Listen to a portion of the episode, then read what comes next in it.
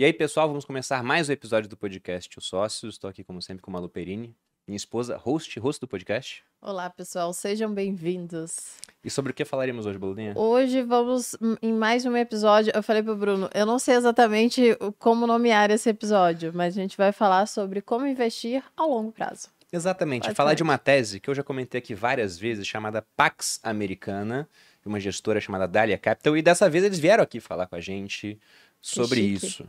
Nós estamos chique hoje. Antes de apresentar os nossos ilustres convidados, eu quero lembrar a todos vocês que acompanham o podcast Os Sócios, nos acompanham nas redes sociais, que as matrículas para a 18ª turma do Viver de Renda, elas estão abertas. Então, você que às vezes é leigo e nem entende o funcionamento do dinheiro, da moeda, não sabe como investir, mas quer aprender num passo a passo bem didático, uma equipe de suporte super gabaritada e que responde todas as dúvidas em até 24 horas, dê uma olhada no link que está aqui na descrição para mais informações sobre o Viver de Renda.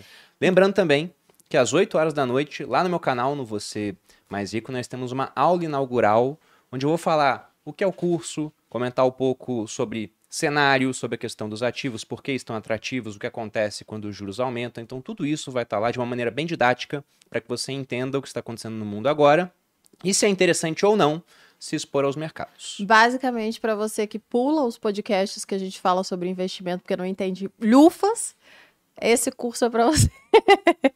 Não só para você, né? Mas especialmente não, é. Pra você. Não, também para você, porque às vezes o pessoal fala, ah, vai falar de investimento muito difícil, não sei o quê, não entendo, não vou entender, não é para mim e tal.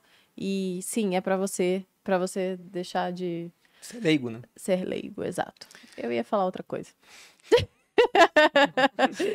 falo, melhor deixa quieto. Quer falar? Quer falar a palavra? Deixar de ser pobre, deixar de ficar desperdiçando dinheiro, deixar de, de delegar essa, essa função para outras pessoas e que vão passar a perna em você, provavelmente. Não, não é nem delegar, é delargar, né? Delargar, Porque exato. se delegar ainda é melhor do que nada. E muitas vezes é melhor delegar do que fazer sozinho, diga-se de passagem. Bom, agora apresentando nossos convidados, três pessoas que pela primeira vez vêm aqui no podcast. Estamos com Sara Delfim, empreendedora, economista, sócia fundadora da Dahlia Capital e possui mais de 20 anos de experiência de mercado em análise de empresas. Sara, bem-vinda ao podcast Os Sócios. Obrigada, Bruno. Obrigada, gente. Prazer estar aqui com vocês. Prazer é todo nosso. Estamos também com José Rocha, formado em Engenharia Mecânica Aeronáutica pelo ITA, sócio fundador da Dahlia Capital com mais de 20 anos de experiência no mercado, atuando em renda fixa e ações. José Rocha, seja bem-vindo ao Podcast Sócios. Obrigado, Bruno. Obrigado, Malu. Obrigado, sócios, pelo convite. É um privilégio enorme poder estar aqui hoje falando com vocês. Quando você vê no currículo da pessoa que tem Ítamo. É, eu sempre é. fico nervosa. Não é? Você já... Ixi, esse, esse é cabeçudo, eu penso assim. e estamos também com Murilo Freiberger, membro do time de gestão da Dahlia Capital, com quase 20 anos de experiência no mercado financeiro e com passagem pelo Bank of America, Merrill Lynch, Barclays e HSBC. Murilo, seja bem-vindo ao Podcast Sócios. Muito obrigado, Bruno. Muito obrigado, Malu. É, obrigado, sócios. Enfim, um prazer estar aqui. Bom, para começar, a gente colocou até no título do podcast essa questão de Pax Americana. E, embora eu já tenha falado disso aqui algumas vezes, eu queria que vocês explicassem, nas palavras de vocês, dos criadores da tese, pelo menos até onde eu sei, né, eu uhum. aprendi com vocês, o que seria essa questão de Pax Americana? Ah, legal. é... Começando pelo começo. Pax, Pax Americana, ele é um período da história onde os Estados Unidos é a superpotência dominante do mundo. Uma das coisas que a gente estuda a fundo lá na Dalias é o que, que leva um país aí para frente. E quando a gente está estudando isso, aparece uma anomalia. O que faz dos Estados Unidos a superpotência que eles são hoje? Essa é uma pergunta que vale a pena a gente tentar responder. E dentro dos nossos estudos, a gente chegou a quatro razões principais, que são geografia, tecnologia, instituições e demografia. É importante quando você estuda, quando você estuda esses fatores para entender como é que eles chegaram até aqui, é, a gente começa a conseguir tentar prever o futuro. Então, Pax Americano, de uma forma resumida, é isso. E de uma forma não resumida? ah, é. Entrando em geografia, por exemplo, é um negócio que é um pouco contraintuitivo e surpreendente muitas vezes, porque o que que geografia tem a ver, por exemplo, com uma superpotência? Os Estados Unidos têm a melhor geografia do mundo. Para começar, ele tem acesso aos dois oceanos. Isso permite que ele faça comércio transatlântico com a Europa e transpacífico com a Ásia de uma forma que é muito eficiente. Ao longo da história, os países que centralizavam o comércio nas suas épocas acabavam sendo a potência dominante do período. Outra vantagem da geografia americana é a questão dos vizinhos. Estados Unidos tem poucos vizinhos, o Canadá ao norte, o México ao sul, e esses vizinhos são amigáveis. Quando você pega e compara, por exemplo, com a China, quem são os vizinhos da China? É, Rússia e Japão, Coreia do Sul, Coreia do Norte, é, Índia, Paquistão. É uma galera que é mais invocada, né? Então, se você colocar de um jeito. Todo mundo com arma nuclear, um monte de gente, né? É verdade. É, é. Então, você ter vizinhos que são legais ajuda no longo prazo. Uh, os Estados Unidos ele tem a maior quantidade de rios navegáveis do mundo. Isso é muito importante porque o custo do transporte hidroviário ele é um quatorzeavos do custo do transporte rodoviário. Então, qualquer coisa que os caras se propõem a fazer lá, seja produtos agrícolas, produtos manufaturados, eles têm um custo de transporte que é mais barato. Ah, os Estados Unidos têm, é, além de ser uma potência em vários campos que todo mundo meio que já conhece, ele tem uma outra peculiaridade. No ano de 2020, ele se torna independente é, energeticamente.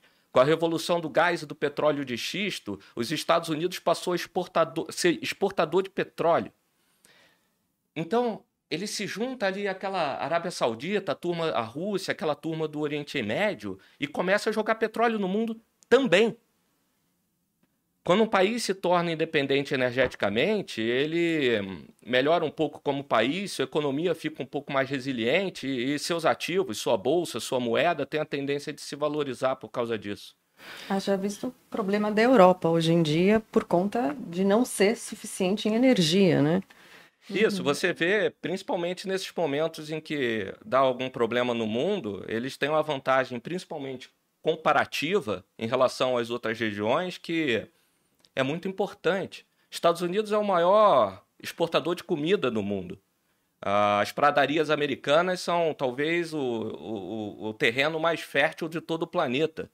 A gente pode ficar, tipo, horas e horas e horas falando de geografia e das vantagens que isso traz. A verdade é que quando você estuda geografia é super legal, porque geografia você não consegue copiar. Uhum. A geografia não, não se move. A geografia ela acaba dando vantagem perpétua para o povo que habita aquela determinada região. A, a, geografia dos Estados Unidos é tão boa, tão boa, que é o equivalente deles terem ganhado na Mega Sena da virada da geografia mundial. É um negócio que é, ao longo dos séculos, ela vai acumulando de uma forma positiva que, ah, comparativamente, é uma vantagem do caramba para eles. Uhum. Para Primeiro, então, acho que é até bom dividir, né, já que são quatro pontos dessa tese, e abordar essa parte geográfica. Eles ganharam na loteria geográfica, com certeza. Tem uma série de vantagens que, se for olhar as outras potências que tentam desafiar, não tem. Você citou a China, por exemplo, monte de vizinhos belicosos, a saída para o mar é só ali no Pacífico, não é uma saída tão boa. Você tem lá o, o Japão já fechando uma parte, tem Taiwan, que é quase que um porta-aviões, que está ali na frente. Inclusive, outro dia eu tava vendo uma tese de uma pessoa falando que a China não vai invadir Taiwan, que ela vai guerrear com a Rússia, porque é mais fácil para eles fazer isso agora para tomar um território e o Xi Jinping ficar como grande conquistador. Então, Meu Deus. Já, já guerrearam. No passado, quando era a União Soviética e o, o Mao Tse Tung lá na China, eles entraram em guerra também. Então, Estados Unidos estão à frente de muitos outros países. Mas como que vocês usam essa tese na hora de investir? Porque eu sei que vocês gostam de lá, mas também tem posições no Brasil e vocês, na verdade, estão olhando o mundo inteiro. Tem alguma coisa que desabou num país que vocês falam, isso aqui a gente não investe? Como, por exemplo, não ter saída para o mar. A gente olha aqui nas Américas, tirando a Venezuela, que é um, um, caos planejado pelo governo, mas com exceção da Venezuela, os outros países são muito pobres, é Paraguai e Bolívia, que não tem saída para o mar. E é raro encontrar um país sem saída para o mar que é rico. É a Suíça. Que é um feito, né? Uhum. Mas vocês têm alguma coisa assim? Não, esse fator a gente já não investiria mais por conta de condições geográficas? Assim, acho que é, é assim como uma empresa, né? Você pensa, será que na perpetuidade ou no longuíssimo prazo é, vai existir estará melhor, estará pior. Eu acho que isso é um dos fatores que a gente tem que analisar, como se estivesse analisando vantagens e desvantagens de uma empresa.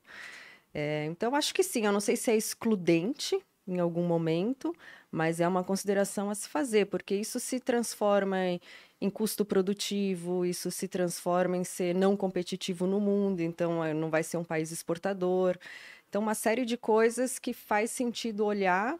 Não sei dizer se é excludente de largada, mas sem dúvida vai determinar se no longo prazo vai ter mais positivos ou mais negativos no balanço relativo, né? Porque tudo é um jogo relativo.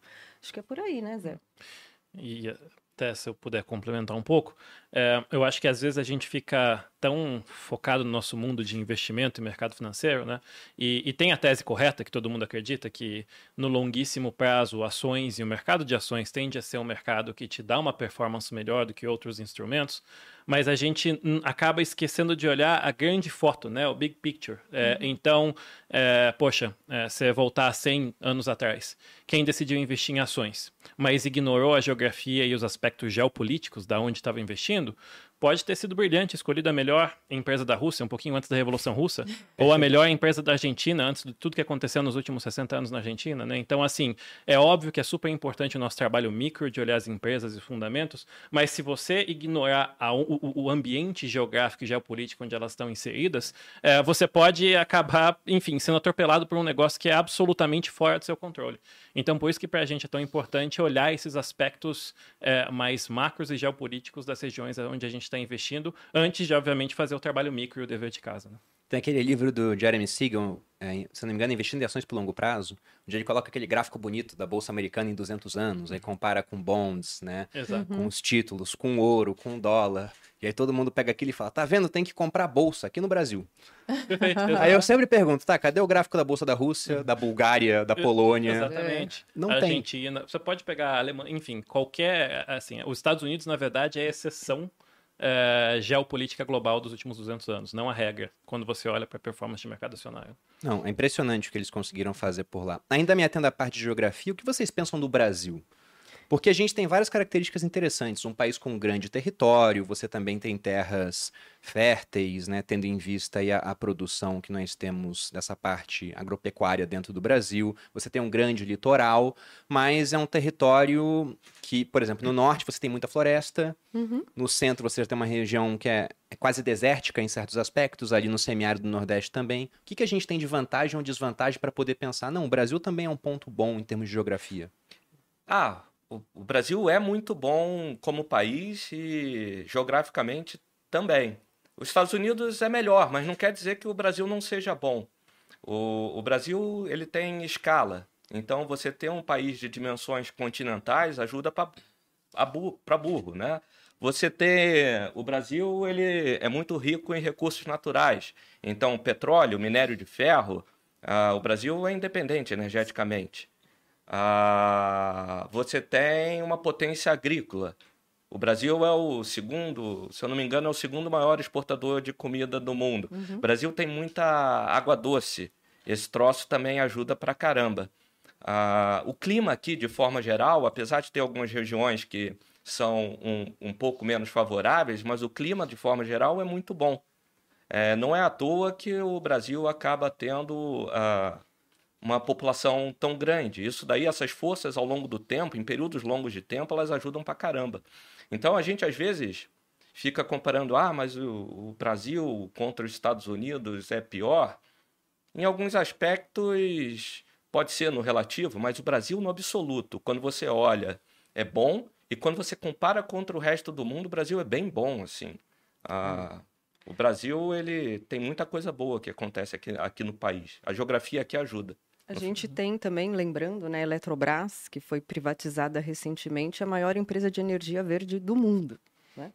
Sim. Então, até a nossa energia é boa. Eles são ruins de marketing, né? Ah, sim. O Brasil é muito ruim de A gente é marketing. muito ruim de marketing. Quando você olha, né, o mundo inteiro fazendo um grande esforço verde, e o Brasil, às vezes, quando você olha na imprensa mundial como um vilão, na verdade, o Brasil é o único país relevante do tamanho que o Brasil tem, né, que tem mais de 80% da matriz energética 100% renovável. E, e- isso. e- exatamente, assim, o Brasil é, o Brasil tem um nível de preservação ambiental que é incomparável com as grandes potências do mundo, assim. A gente tem área de reserva florestal que equivale a, a países inteiros na Europa e que é, é, a gente também não faz o marketing adequado disso. Então, é, do ponto de vista é, geográfico, o Brasil tem muita sorte. A gente tem alguns desafios também que são interessantes, né? Quando você compara, por exemplo, com os Estados Unidos, você constrói uma estrada nos Estados Unidos, como é um clima mais, ele não é tão tropical quanto o nosso, não é tão úmido, a estrada dura por décadas, né? Um trilho de trem, como você não tem muita serra, você consegue fazer uma planície com um, um valor relativamente barato. O Brasil não, o Brasil você tem que vencer a Serra do Mar para sair de São Paulo para o litoral. O Brasil você constrói uma estrada, se deixar três anos sem manutenção, o nível de umidade faz com que a, a estrada vá se degradando muito com o tempo. Então, a gente tem desafios naturais para suplantar, mas é, é, se comparado com a média global, o Brasil tem uma posição geográfica muito privilegiada. É, tem um livro que eu gosto bastante, que ele aborda um pouco dessas questões geográficas. É o Arma Germes e Aço, do Jared Diamond. Eu reli, inclusive, esse ano, e eu acho fantástica a conclusão que ele chega, onde ele fala, olha, a geografia é muito responsável pelo desenvolvimento dos povos.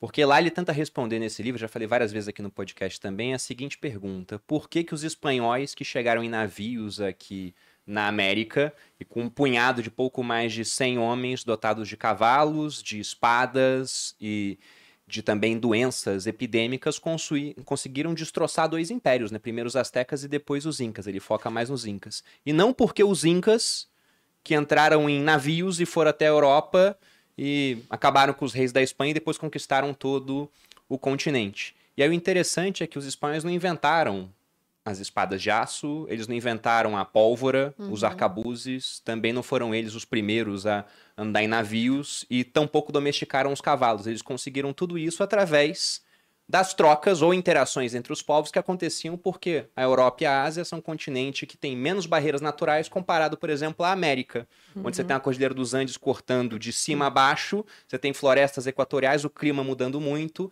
e lá você tem amplas faixas de terra na mesma latitude, de modo que o cara que está em Lisboa está mais ou menos no mesmo clima do cara que está em Teherã, lá no Irã, e do cara que está no Japão, em Tóquio. Está muito parecida.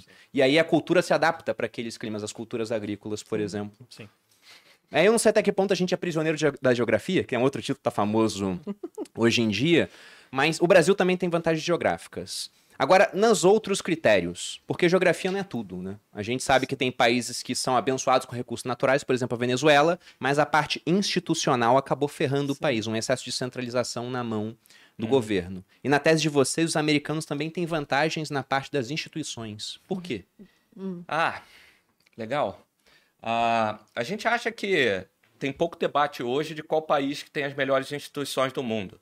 Ah, mas mesmo assim, vale a pena a gente relembrar de alguns marcos importantes. Os Estados Unidos ele tem a Constituição vigente mais antiga do mundo. Se eu não me engano, ela data de 1760 e pouco. 76. 1776. Os Estados Unidos é que na Constituição Americana pela, aparece a independência dos três poderes e pela primeira vez aparece a figura do presidente. Eles que inventaram o presidencialismo.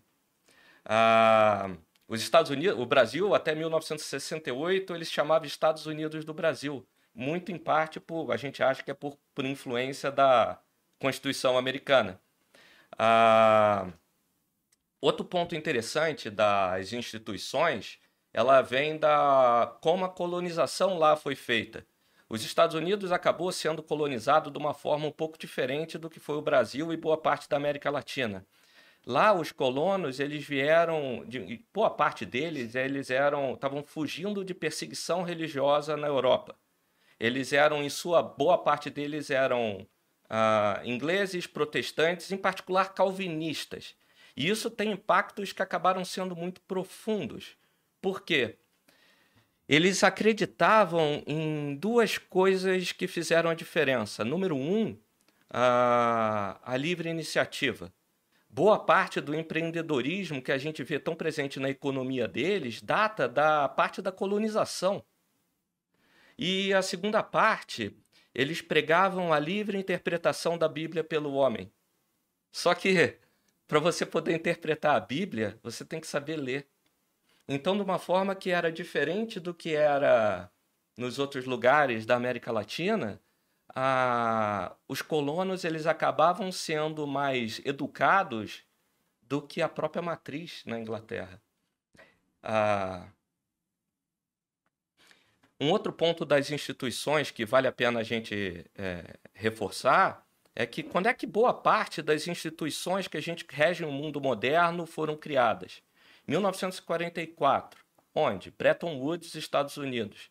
Naquele momento nasce é, o que vieram a ser o FMI, o Banco Mundial, a, o sistema de pagamentos mundial em dólar. Naquele momento, os Estados Unidos, o, o dólar vira os, é, a moeda de reserva do mundo.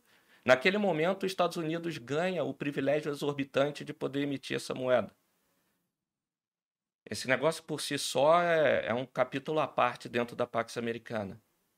Ah, mas falando de instituições ainda, Uh, é importante perceber que boa parte das instituições que regem o mundo moderno foram criadas durante pelo grande vencedor da guerra, por uma perspectiva americana. Uh, isso dá uma série de vantagens comparativas institucionalmente uh, para eles em relação aos outros lugares que são incríveis. Assim, é bizarro. Não, pegando principalmente a parte da moeda, é indiscutível. Uhum. Você poder imprimir o dinheiro que é gasto no mundo é. Uhum. é, é, ótimo, é uma vantagem incomparável. Eu gostei das palavras que você usou, José. Você usou as palavras do Jacques Rueff, né, do privilégio exorbitante que os americanos têm com isso. Mas pensando em outras instituições, por exemplo, porque na China, o Partido Comunista Chinês faz propaganda falando que democracia é uma bagunça.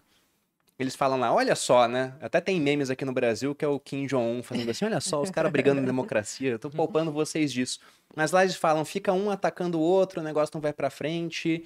E aí o Partido Comunista Chinês usa isso para justificar, não, aqui a gente é muito mais produtivo, a gente está crescendo muito mais nos últimos anos. porque o poder está tá centralizado. Né? Então eles usam a, entre aspas, bagunça da democracia a questão de que você tem muita briga, principalmente hoje em era de rede social, para falar que o regime deles é superior, por exemplo, aos americanos. O que, vocês acham dessa questão de que tem gente até que enxerga essa centralização de poder, às vezes, como algo positivo?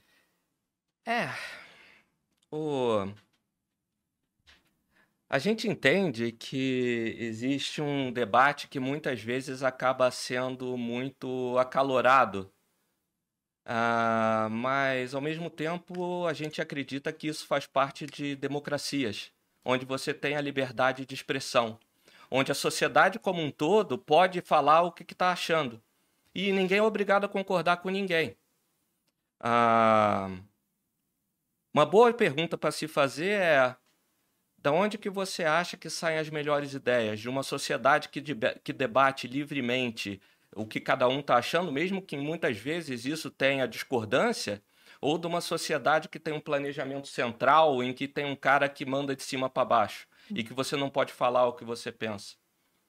Ah, a gente entende que os debates, às vezes, eles caminham para um negócio que poderia ser mais é, tranquilo, uhum. mas a alternativa a gente acha que é melhor. É melhor você poder falar o que, que você acredita num país do que você ter que seguir uma um determinado caminho que uma minoria acaba decidindo. Então... É, se levar em consideração que as instituições nos Estados Unidos são descentralizadas lá, né? As, as decisões não são centralizadas, estados são descentralizados, tudo é muito mais. É, é muito livre. menos centralização, é. até em comparação ao Brasil, por exemplo, Total. a independência de um poder. Sim. E se central. eles estão dominando, então quer dizer que Provavelmente isso é melhor. A gente, a gente já teve outros exemplos na história, exatamente disso que, que o Zé falou, né? É, a gente gosta, às vezes, de falar, ah, os Estados Unidos ganharam a Guerra Fria, né? É, não foi o Reagan que ganhou a Guerra Fria, ou enfim. É, quem ganhou a Guerra Fria foi enquanto você tinha meia dúzia de burocrata no governo russo e, e americano brigando por quem chegava na Lua antes, tinha milhões de empreendedores na Califórnia hum. criando computador pessoal, criando o Discman, criando em milhões de tecnologias que as pessoas nem, nem pensavam que iam querer e mercados que eles achavam que existir.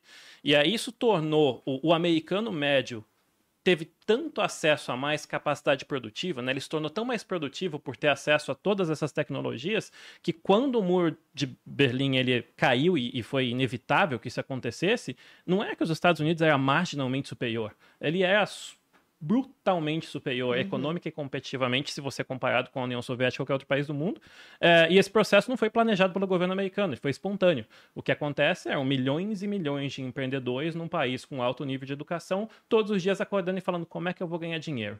Como é que eu vou fazer o Bruno me dar dinheiro? Putz, se eu criar um negócio que, pô, ele consiga escrever e apagar e escrever de novo e fazer conta sem precisar uma calculadora, pô, talvez eu pegue um dinheiro dele. E a pessoa vai lá e cria isso. Então, assim, a, a, dinâmica da democracia, inclusive durante o processo de Guerra Fria, fazia os Estados Unidos ser parecer ineficiente, parecer lento na tomada de decisão, enquanto a União Soviética parecia muito bem decidida e em, em alguns momentos até a gente achava aqui no Ocidente que eles estavam na frente. Mas quando, quando caíram a cortina e você viu como que eram os dois sistemas, é, é assim, é incontestável a superioridade de um, de um sistema, a, a, superioridade de um sistema que é livre, né? Que você tem livre iniciativa e, e é descentralizado. Não, é, tem até um, um livro, se não me engano é um prefácio do Paul Samuelson, que ele fala que, olha, né, a União Soviética, o que eles estão fazendo, prova que aquele pessoal que falava que não dá para construir algo centralizado assim está errado. Ele escreveu isso no final dos anos 80, logo depois da União Soviética uhum. caiu.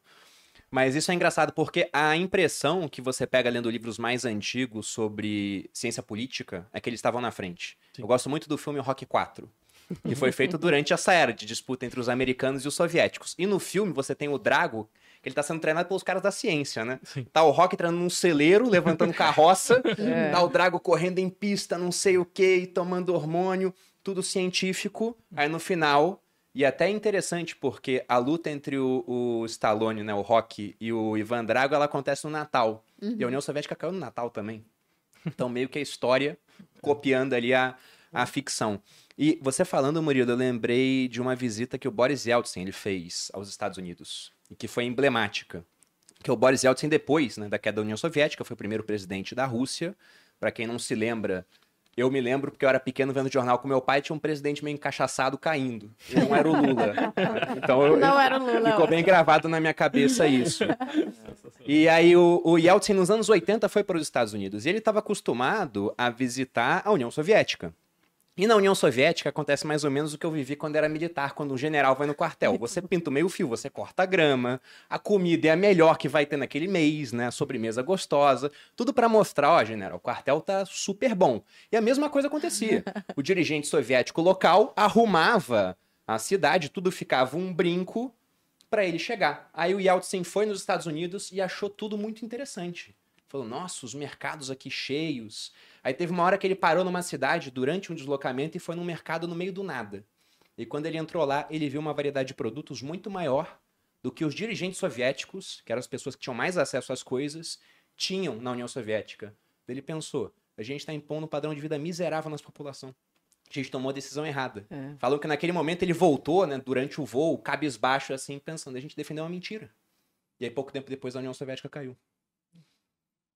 Pois é. Se quiser até é, o, o, trazendo para um exemplo atual, assim, quando começou o Covid, que foi, enfim, uma tragédia global, é, assim, a gente pode ir na discussão de a demora que eles tiveram para identificar isso, mas assim, só indo para o lado mais simples e prático, né? Assim, quando você olhou inicialmente, você falou, poxa, um regime, é, um regime que ele, ele é mais centralizador, ele consegue tomar decisões melhores. E muita gente elogiou, não, vamos fazer aqui os famosos lockdowns, trancar as pessoas aqui, enfim, enquanto aqui ficava aquele debate, né? Aqui que eu falo o Ocidente, Estados Unidos, mas todos os países. É melhor lockdown ou não? é melhor fazer isso ou não? Uhum. E parecia que a gente tinha muita pouca falta de decisão e a imprensa de um lado, a imprensa do outro e tudo mais.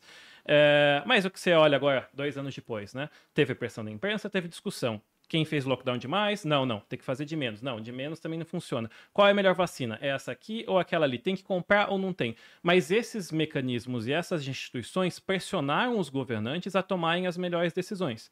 Se olha hoje, dois anos depois, o Ocidente é vacinado, nos Estados Unidos, Brasil, Inglaterra, você pode viajar. A gente está aqui, todo mundo pessoalmente de novo, sem nenhum tipo de restrição. A gente venceu um capítulo muito complexo e triste da história. E você olha para a China, por mais que tenha sido é, planejado desde o início, eles ainda estão em lockdown. Se você estiver em Xangai ou estiver em Beijing hoje, você não pode se movimentar da maneira com que você gostaria. Isso porque você tem um governo centralizador que define qual é o, a, a, o tipo de vacina que você vai usar e a imprensa não pode pressionar ele por um outro tipo de vacina importada que é mais eficiente ou enfim, ou não pode pressionar ele para acabar com o lockdown, enfim. Então, é, a, olhando de fora, as instituições democráticas às vezes parecem é, não eficientes. E é, é bagunçadas, é. exatamente. E elas são. Mas essa bagunça com várias instituições dependentes leva no longo prazo a um estado que é melhor e mais desenvolvido do que algo que é centralizado, planejado.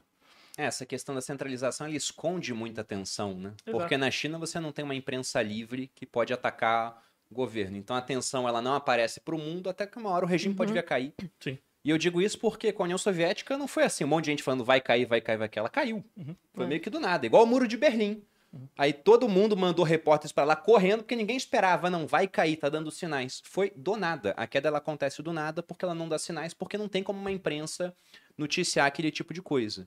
E aí, dentro da parte de instituições, até perguntando, vocês têm dentro do fundo posições em China? Porque, embora tenha problemas, é uma grande economia, e o Ray Dalio, por exemplo, ele sempre fala sobre essa questão da transição da potência. A gente está falando da Pax Americana, mas antes da Pax Americana teve uma Pax inglesa. E antes uma holandesa. E vai voltando no tempo. Então você sempre tem um começo, uma ascensão, né, um auge, um declínio e uma transição para uma outra. Como é que vocês enxergam a questão de China hoje? Ah, legal. Uh, uma coisa interessante é que, por mais que você esteja vivendo num período de Pax Americano e os Estados Unidos seja o melhor país, não quer dizer que os outros sejam ruins. Uhum. Não é excludente. Né? Seu segundo lugar é bom também. E no caso chinês, é, é muito, muito curioso, porque quando você estuda a história chinesa, você percebe coisas do tipo de 1850 até 1950 aproximadamente, eles viveram sob domínio estrangeiro. Pô, como é que pode, né? Um país que é uma, uh, um império milenar, que tem uma história riquíssima e que tem uma população enorme, ter vivido durante tanto tempo sob o domínio de uma força de outro país? O que aconteceu é que eles eram fechados para o mundo e eles não abraçaram a Revolução Industrial que a, a, Europa e o Japão abraçaram em 1850. Por isso que eles acabaram ficando para trás e ficaram durante esse período. Esse período acabou ficando sendo conhecido como 100 anos de humilhação. Quando acaba a Segunda Guerra Mundial e o Japão acaba sai da, da invasão que eles estavam na China, é, tem uma guerra civil. Os caras que perderam, eles acabaram se refugiando em Formosa, Taiwan. Isso ajuda a entender, em parte, esse estresse que existe até hoje é, entre Formosa e a China. E os, os vencedores foram Mao. O Mao ele fica no poder de 1950 até 1970 aproximadamente. Nesse período eles seguiram fechados para o mundo. De forma que em 1970 assume o Deng Xiaoping, só nesse período, só nesse momento, começa o período de abertura chinesa. Em 1970 e pouco, a China era pobre é, a nível africano. Esse é um negócio que você vê a China hoje sendo uma superpotência, talvez a segunda principal potência do mundo, você esquece. Até 1970 e pouco, eles eram de uma pobreza abjeta. Tudo isso que eles construíram de 1970 e pouco nos últimos vai, 50 anos, é, foi muito rápido. O, povo, a China tem um ativo que é muito valioso, que é o seu povo. O povo chinês é incrivelmente trabalhador. Eles têm sangue no olho, os caras lá. Isso que fizeram eles chegarem até aqui. Então, quando a gente pensa em longo prazo, tem que estudar a China sim. Provavelmente eles vão continuar sendo a segunda potência do mundo. É, os Estados Unidos é melhor, na nossa opinião, mas não quer dizer que a China seja ruim. Quando a gente entende o que eles fizeram nos últimos 50 anos, pô, é muito, é muito legal você ficar pensando nas coisas que eles podem fazer nos próximos 50, né? Uhum. É, é uma máquina aquele lugar. É muito bom também. É um paralelo, assim, é como se a gente pensasse no futebol, por exemplo, o Cristiano Ronaldo, ele precisa do Messi e o Messi precisa do Cristiano Ronaldo, porque os dois se esforçam um para ser melhor do que o outro. Então é bom, né, nessa corrida daria oportunidade para os dois lados, né? Então é bom ter o segundo lugar, porque é. força o primeiro a continuar querendo ser o primeiro, né? E mas, vamos lá. Mas vocês enxergam eles então como um segundo e essa transição que muitos defendem, não, a China vai ser a maior economia do mundo. E por PIB, eu até entendo que isso possa vir a acontecer, eles são muito maiores, né? A população é, é muito maior, 1.4 contra 300 milhões. Mas vocês enxergam eles ofuscando essa Pax americana? A gente entrar numa era de uma Pax chinesa, onde se a China não quiser que eu saia de casa, pinca no meu aplicativo ali que eu tô né, suspeito de Covid? Ah. a gente acha que não. As, as forças que fizeram os Estados Unidos ser o que eles são, elas continuam vigentes e vão continuar vigentes para os próximos 50, 100 anos. A China tem uma série de desafios que todo, todo país tem desafios. O Brasil tem os seus, os Estados Unidos tem o seu, a China tem os dele. Alguns dos desafios da China, a Sara comentou aqui rapidamente. É, você vê agora com a questão da guerra. Você tem uma guerra na Europa. Por causa disso, o preço de petróleo sobe para burro, o preço de comida sobe para burro. Então, se você de repente para para pensar num mundo como uma, um modelo simplificado de geopolítica, você tem três grandes polos de poder: o polo americano, o polo europeu e o polo chinês. Qual que foi a grande aposta da Europa como potência nos últimos anos? Eu vou atingir, eu vou comprar energia barata da Rússia e eu vou atingir é, a paz através do comércio. Deu errado. Por causa disso, eles vão sofrer, vão ter que enfrentar esse desafio nos próximos anos. A consequência do problema que aconteceu na Europa, o preço de comida e preço de petróleo sobe pra caramba. A gente falou aqui rapidamente que os Estados Unidos é exportador de petróleo e exportador de comida. Se as coisas que o teu país produz estão subindo de preço, é bom para você, é bom para esse país. A China, por outro lado, ela é importadora de comida e importadora de energia. Então, esse é alguns do, dos desafios que eles têm que superar com muito trabalho e eles superam ao longo do tempo, mas os Estados Unidos ele tem um vento favorável de, de geografia e de outras coisas que é, demografia e assim por diante que ajuda tecnologia que ajuda ajuda demais. Então a gente tem mesmo a questão do PIB, a PIB é a produção em um ano. Mesmo que aconteça de passar nos próximos anos, uh, você tem que lembrar do que nos últimos 50, 70 anos, o maior PIB do mundo tá a, riqueza está sendo produzida nos Estados Unidos. Então, por mais que a China de repente passe, tem muita, tem muita terra para, tem muito chão para correr para passar os Estados Unidos. Bom, até aproveitando o, o ensejo da parte de tecnologia, já que os americanos eles foram o grande polo produtor de tecnologia ao longo do século XX e também século XXI. Mas a China vem se destacando bastante e tem a questão de Taiwan também, que é muito importante nessa parte de produção tecnológica, uhum. na parte de chips, por exemplo. A gente comprou um carro há pouco tempo e aí o vendedor da concessionária falou: então, esse carro aqui vai ser melhor do que o do ano que vem. Eu falei: ah, como é que pode um carro mais antigo melhor do que o lançamento? Ele falou: é porque no ano que vem a mala não vai ser elétrica, porque não vai ter chip. Ah. E a gente comprou com a malha elétrica. É. Então vai ter um ano que o carro vai estar tá vendendo menos do que os outros, quando voltar a questão né, de uma normalização nas cadeias produtivas. Mas como que vocês enxergam essa questão da tecnologia? Porque a China hoje é um grande polo tecnológico, eles são muito bons na parte educacional. É até uma coisa que eu acho que o Brasil fica devendo muito, porque para a gente ficar melhor a gente tem que produzir mais. E é difícil você botar um cara para produzir com mais tecnologia se ele mal sabe ler. Ou se ele lê, ele nem consegue interpretar.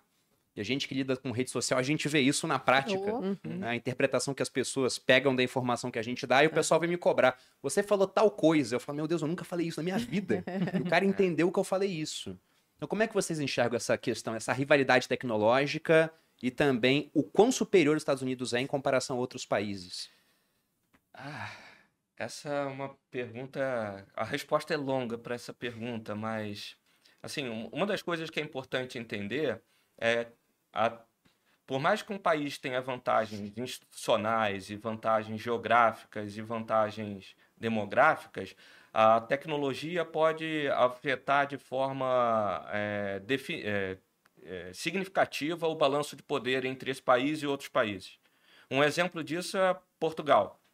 É, durante 1300 e pouco até 1500 e pouco, o império do, dominante do mundo era o Império Turco-Otomano.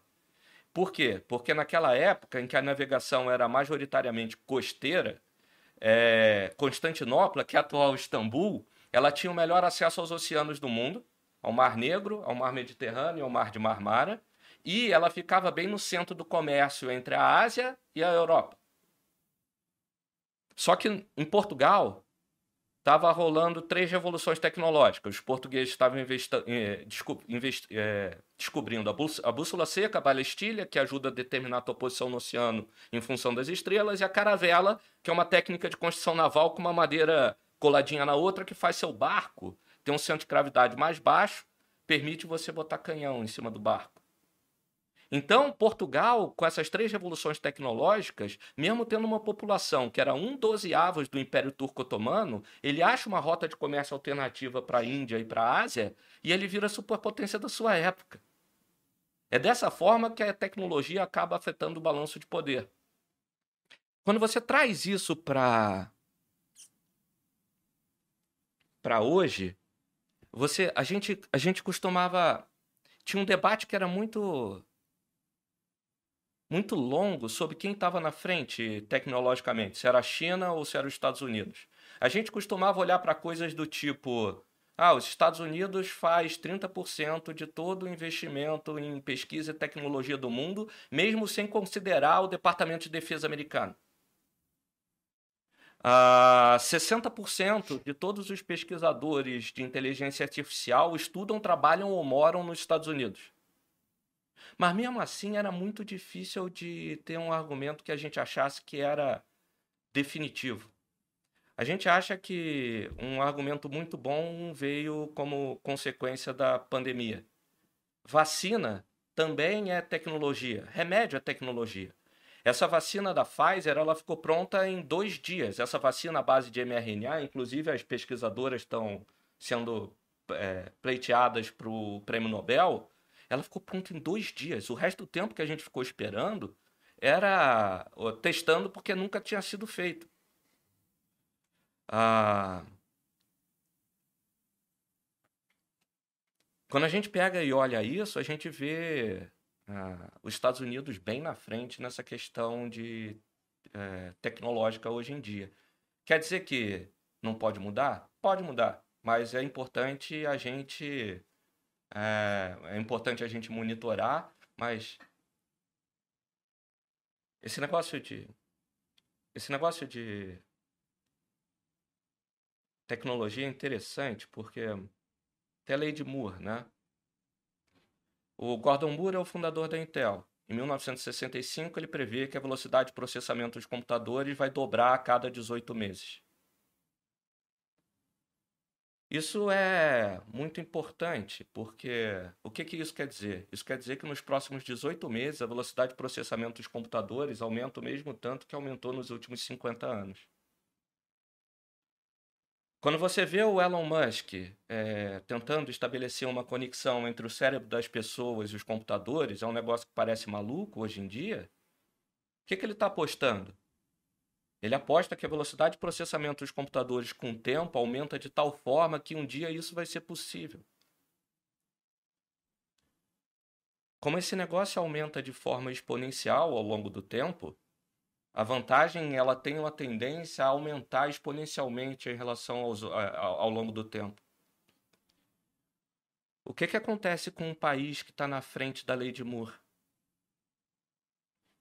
Essa é uma pergunta muito boa, né? Tem muita vantagem no final das contas. É. Não, sobre essa questão, até isso já faz um paralelo com outras coisas, a parte da tecnologia, porque você citou o Elon Musk, que mora nos Estados Unidos, mas que não é americano. Ele é sul-africano. Uhum. Por que, que o Elon Musk foi para os Estados Unidos empreender e não foi para a China? Porque na China os bilionários somem com certa frequência.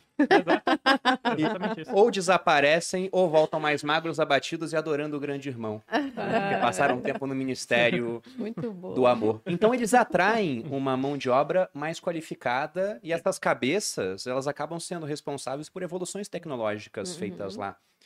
E tecnologia, você citou Portugal, que é um ótimo exemplo. Portugal foi durante um tempo a potência da época, mas tecnologia é copiável, né? Sim. E se for parar em um local que tem melhores instituições, ela acaba ficando por lá. Só que a gente já falou de institui- de instituições, eles têm vantagem nessa parte também. E agora chegando ao último ponto da Pax Americana, para depois juntar tudo e a gente falar sobre como influencia né, essa questão nas decisões de investimentos que a Dália toma, chegamos na parte da demografia. E aí, por demografia, eu queria que vocês explicassem qual o peso disso, porque quem bate o olho na palavra pode pensar, "Ah, a China tem muito mais gente, então é muito mais mercado consumidor, é muito mais gente para produzir, e não é só muito mais gente, é muito mais gente fazendo uma migração do campo para a cidade, o que é muito interessante. O Brasil já passou por esse processo. Se a gente volta no tempo, em 1950 a população urbana do Brasil, está na Finclass, na aula do Pedro Malan, era 19 milhões de pessoas. Hoje é de 185 milhões de pessoas. Então, essa migração gerou muito crescimento para o Brasil. Só que não dá para migrar de novo.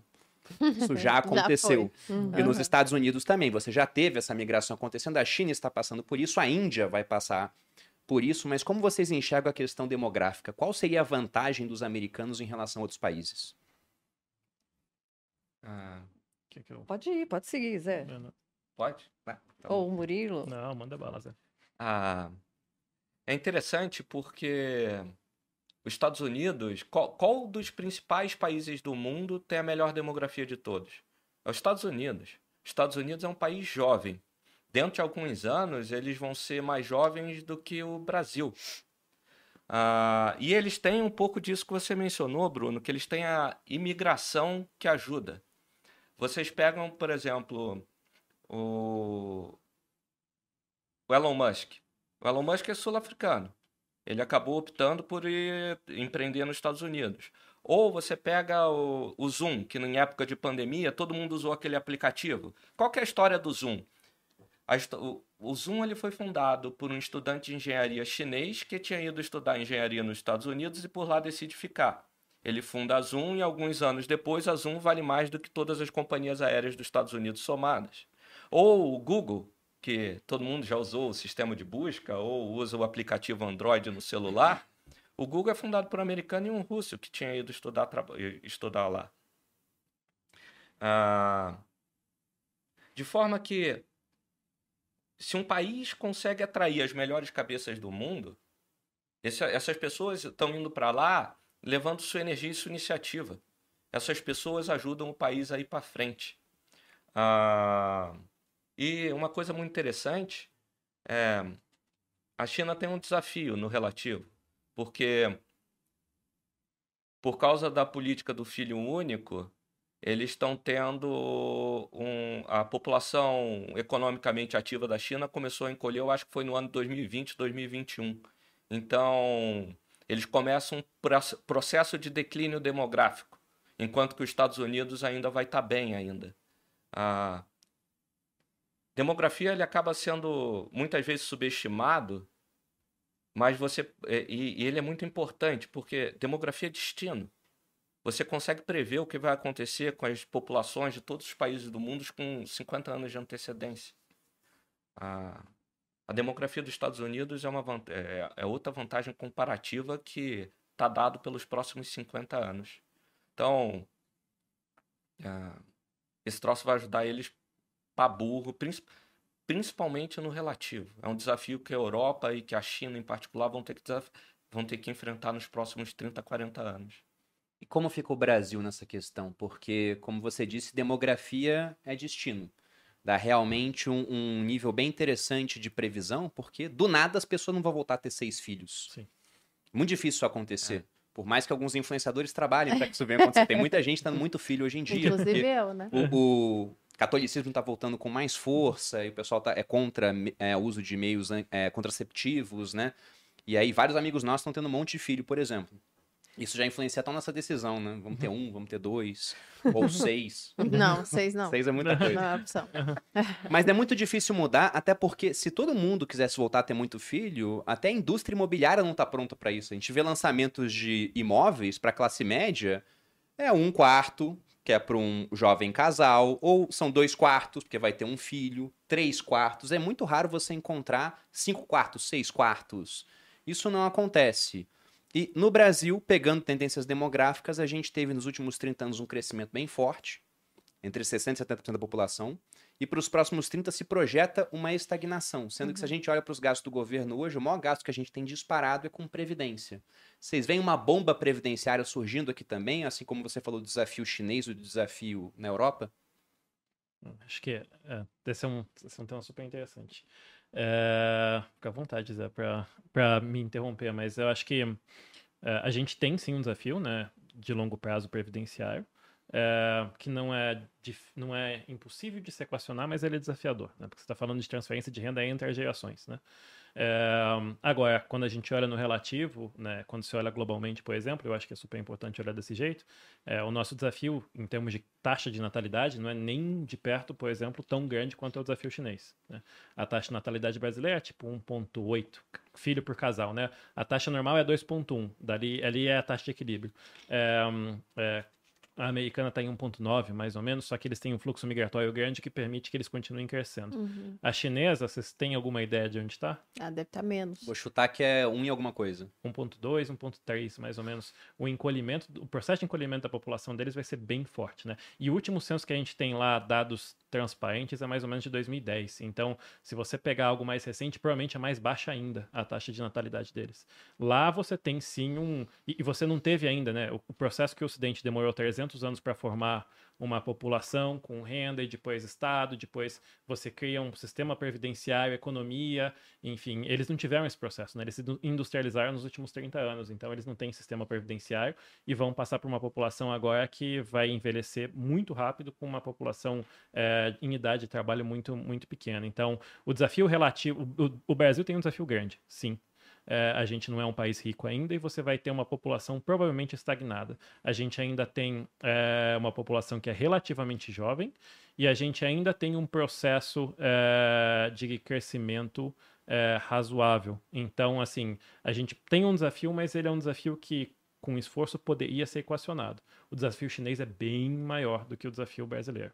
E os Estados Unidos, de novo, quando se olha do ponto de vista demográfico, ele tem uma situação muito mais confortável. Ele já teve formação bruta de capital fixo, já tem um povo com poupança e a população dele não encolhe. Inclusive, ela deve continuar crescendo.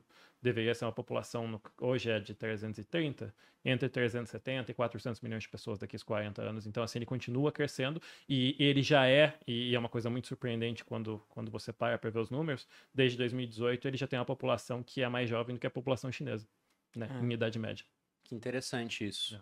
Até para poder deixar mais claro para algumas pessoas em casa, porque o Murilo comentou, ah, 2,1 é a taxa de equilíbrio. Porque pensa o seguinte, se eu e a Malu tivermos apenas um filho e um outro casal tem apenas uma filha, eles casam para ter mais um filho, a população ao longo do tempo vai diminuir.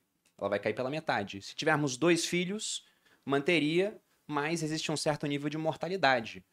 Né? As pessoas elas acabam falecendo, algumas coisas acontecem, uhum. então seria um pouco maior do que. As pessoas morrem, você está explicando Exato, isso, as pessoas né? morrem. as pessoas morrem. Principalmente homens jovens. É, é. o homem jovem, eu não sei nem. Co... Poxa, se, eu voltar no tempo e pensar nas apostas que eu fazia com os meus amigos, eu duvido você pular desse prédio pro outro. Não, Mas você nunca fez isso, amor, não exagera. Eu tô exagerando, é. né? Mas esse tipo de estrutura, ela existe. O cara fala: duvido você pular de um prédio pro outro. Se você ganha, você ganha uma cerveja. Se você perde, você morre. É a estrutura de risco-ganho da aposta que o camarada faz. Mulher não faz isso, o homem faz. faz. esse tipo de é. coisa. É, exato. Homem, homem faz esse tipo. Homem Mas, inclusive, esse é o motivo da população mundial ter mais mulheres as mulheres vêm mais tempo, né? Assim, é, elas são é. muito mais racionais do que o homem no final das contas. Fato. A gente faz uma boa gestão de risco. Exato. É. Mas um, uma coisa só para complementar o Murilo, assim, tem a discussão da natalidade, obviamente, mas é, que é o poder da atração, né? É, a minha família é de Portugal, eu sou portuguesa. Eu não tenho nenhum primo em idade ativa que mora ou trabalha em Portugal. Foram Todo, embora. Todos foram embora.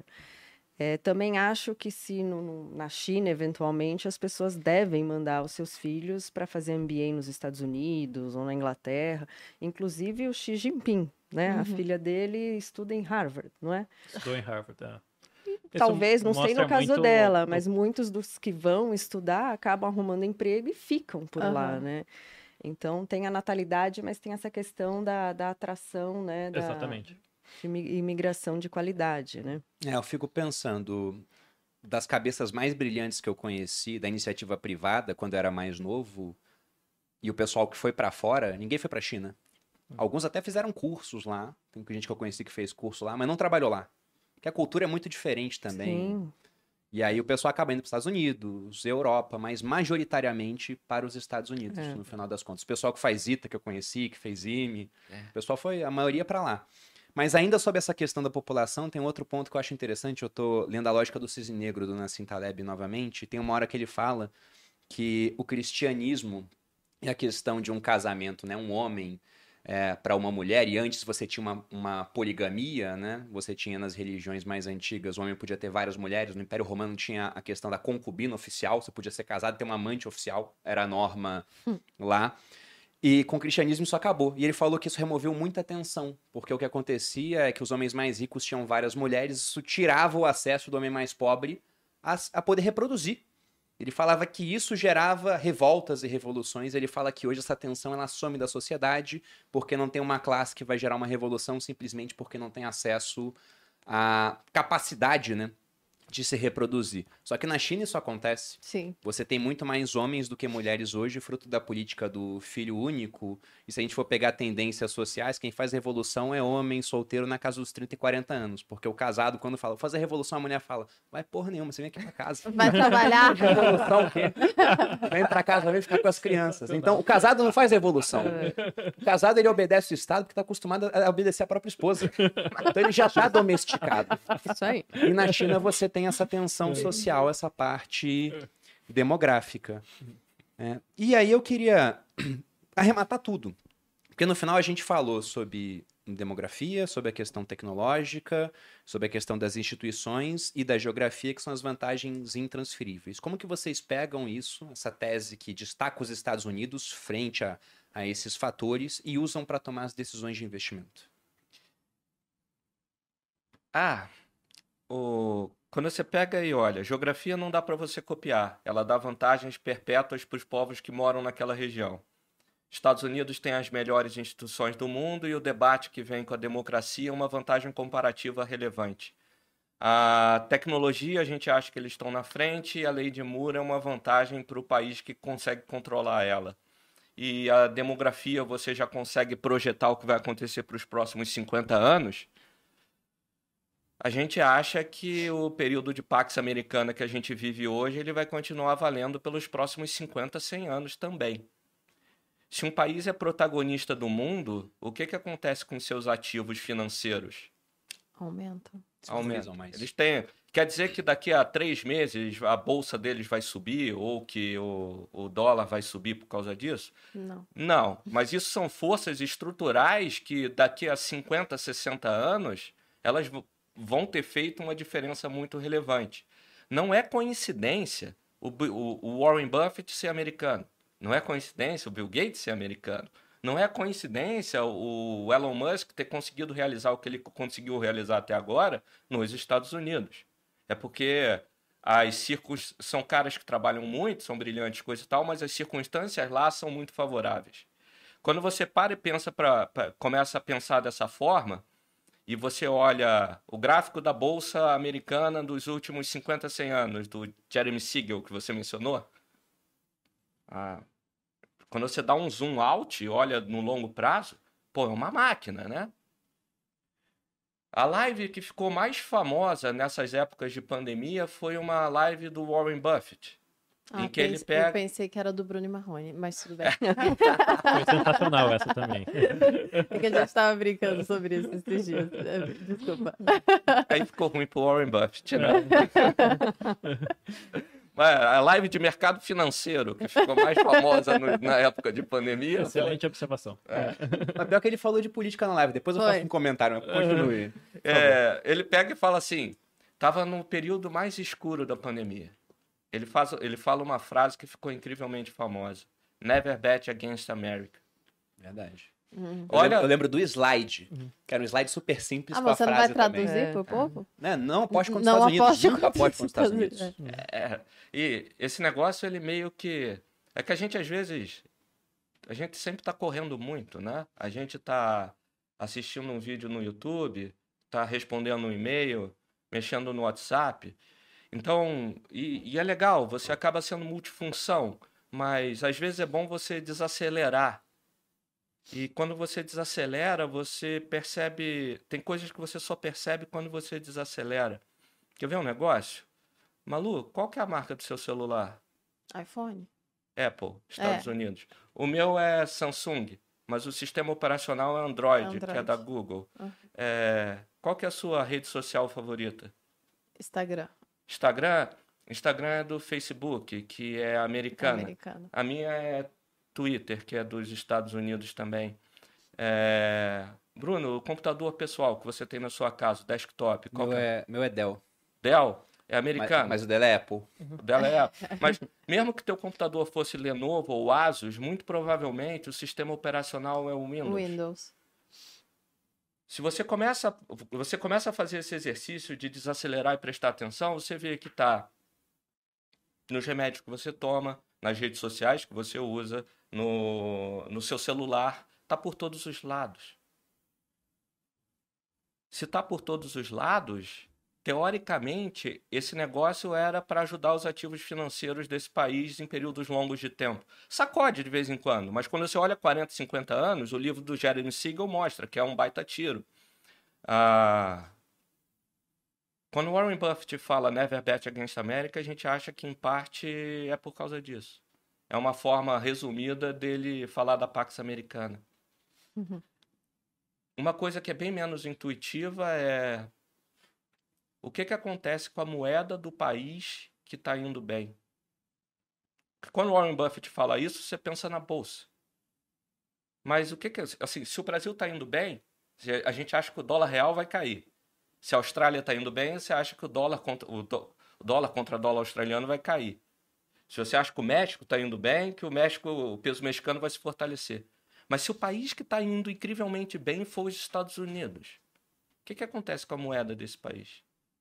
Ela tem a tendência de se fortalecer. Uhum. Se você pega e olha o gráfico do dólar no mundo contra outras moedas nos últimos 50 anos, ele se fortaleceu em mais de 80% do tempo. O único período em que ele não se fortalece é basicamente entre 2001 e 2011. Entre 2001 e 2011 aconteceram duas coisas. Em 2001 entra em vigor o Tratado de Maastricht e você tem a zona do euro começando. Aparece uma moeda de, re- de reserva alternativa para o dólar e por um quesito de diversificação faz sentido para muitos fundos soberanos e fundos de pensão assim por diante comprar um pouco de euro. E a China entra na Organização Mundial de Comércio e começa a maior transição de uma população rural para urbana da história da humanidade. Esse negócio ele, ele ficou em vigor ali de 2001 até 2011, 2012. Mas tirando esse período, se você olha 50 anos do dólar, é um, é um, é um gráfico que é legal de olhar. A gente acha que a Pax Americana ela vale não só para a bolsa, mas ela vale também para a moeda. Para o brasileiro é muito fácil observar isso. Basta voltar do começo do Plano Real em 94 e lembrar que você tinha uma paridade de 1 para 1, Isso. depois virou 2 para 1, 3 para 1, 4 para 1, 5 para 1. E se a gente for projetar essa tendência para o futuro, como eles crescem mais, né? eles têm todos esses fatores em vantagem em relação ao Brasil, por mais que em alguns a gente também tenha é, protagonismo, a tendência é que se a gente for olhar, o dólar deve se valorizar contra o real no longo prazo, por mais que em alguns períodos, como por exemplo com commodities mais altas, sejam Uhum. positivos para o Brasil no final das contas. Que é um período assim, inclusive. Você gosta muito de falar em questões relativas, né, Sara? Uhum. E aí, no relativo, eu vejo que o Brasil virou a menina mais bonita da sala porque todas as outras perderam os dentes. que é, a Rússia está em guerra com a Ucrânia. A China, É. política de Covid zero e essa tendência demográfica muito ruim Sim. para o longo prazo. Ah, a Índia, um bilhão de pessoas, mas é importadora de commodities no momento de commodities altas. A Argentina tem uma guerra contra a inflação.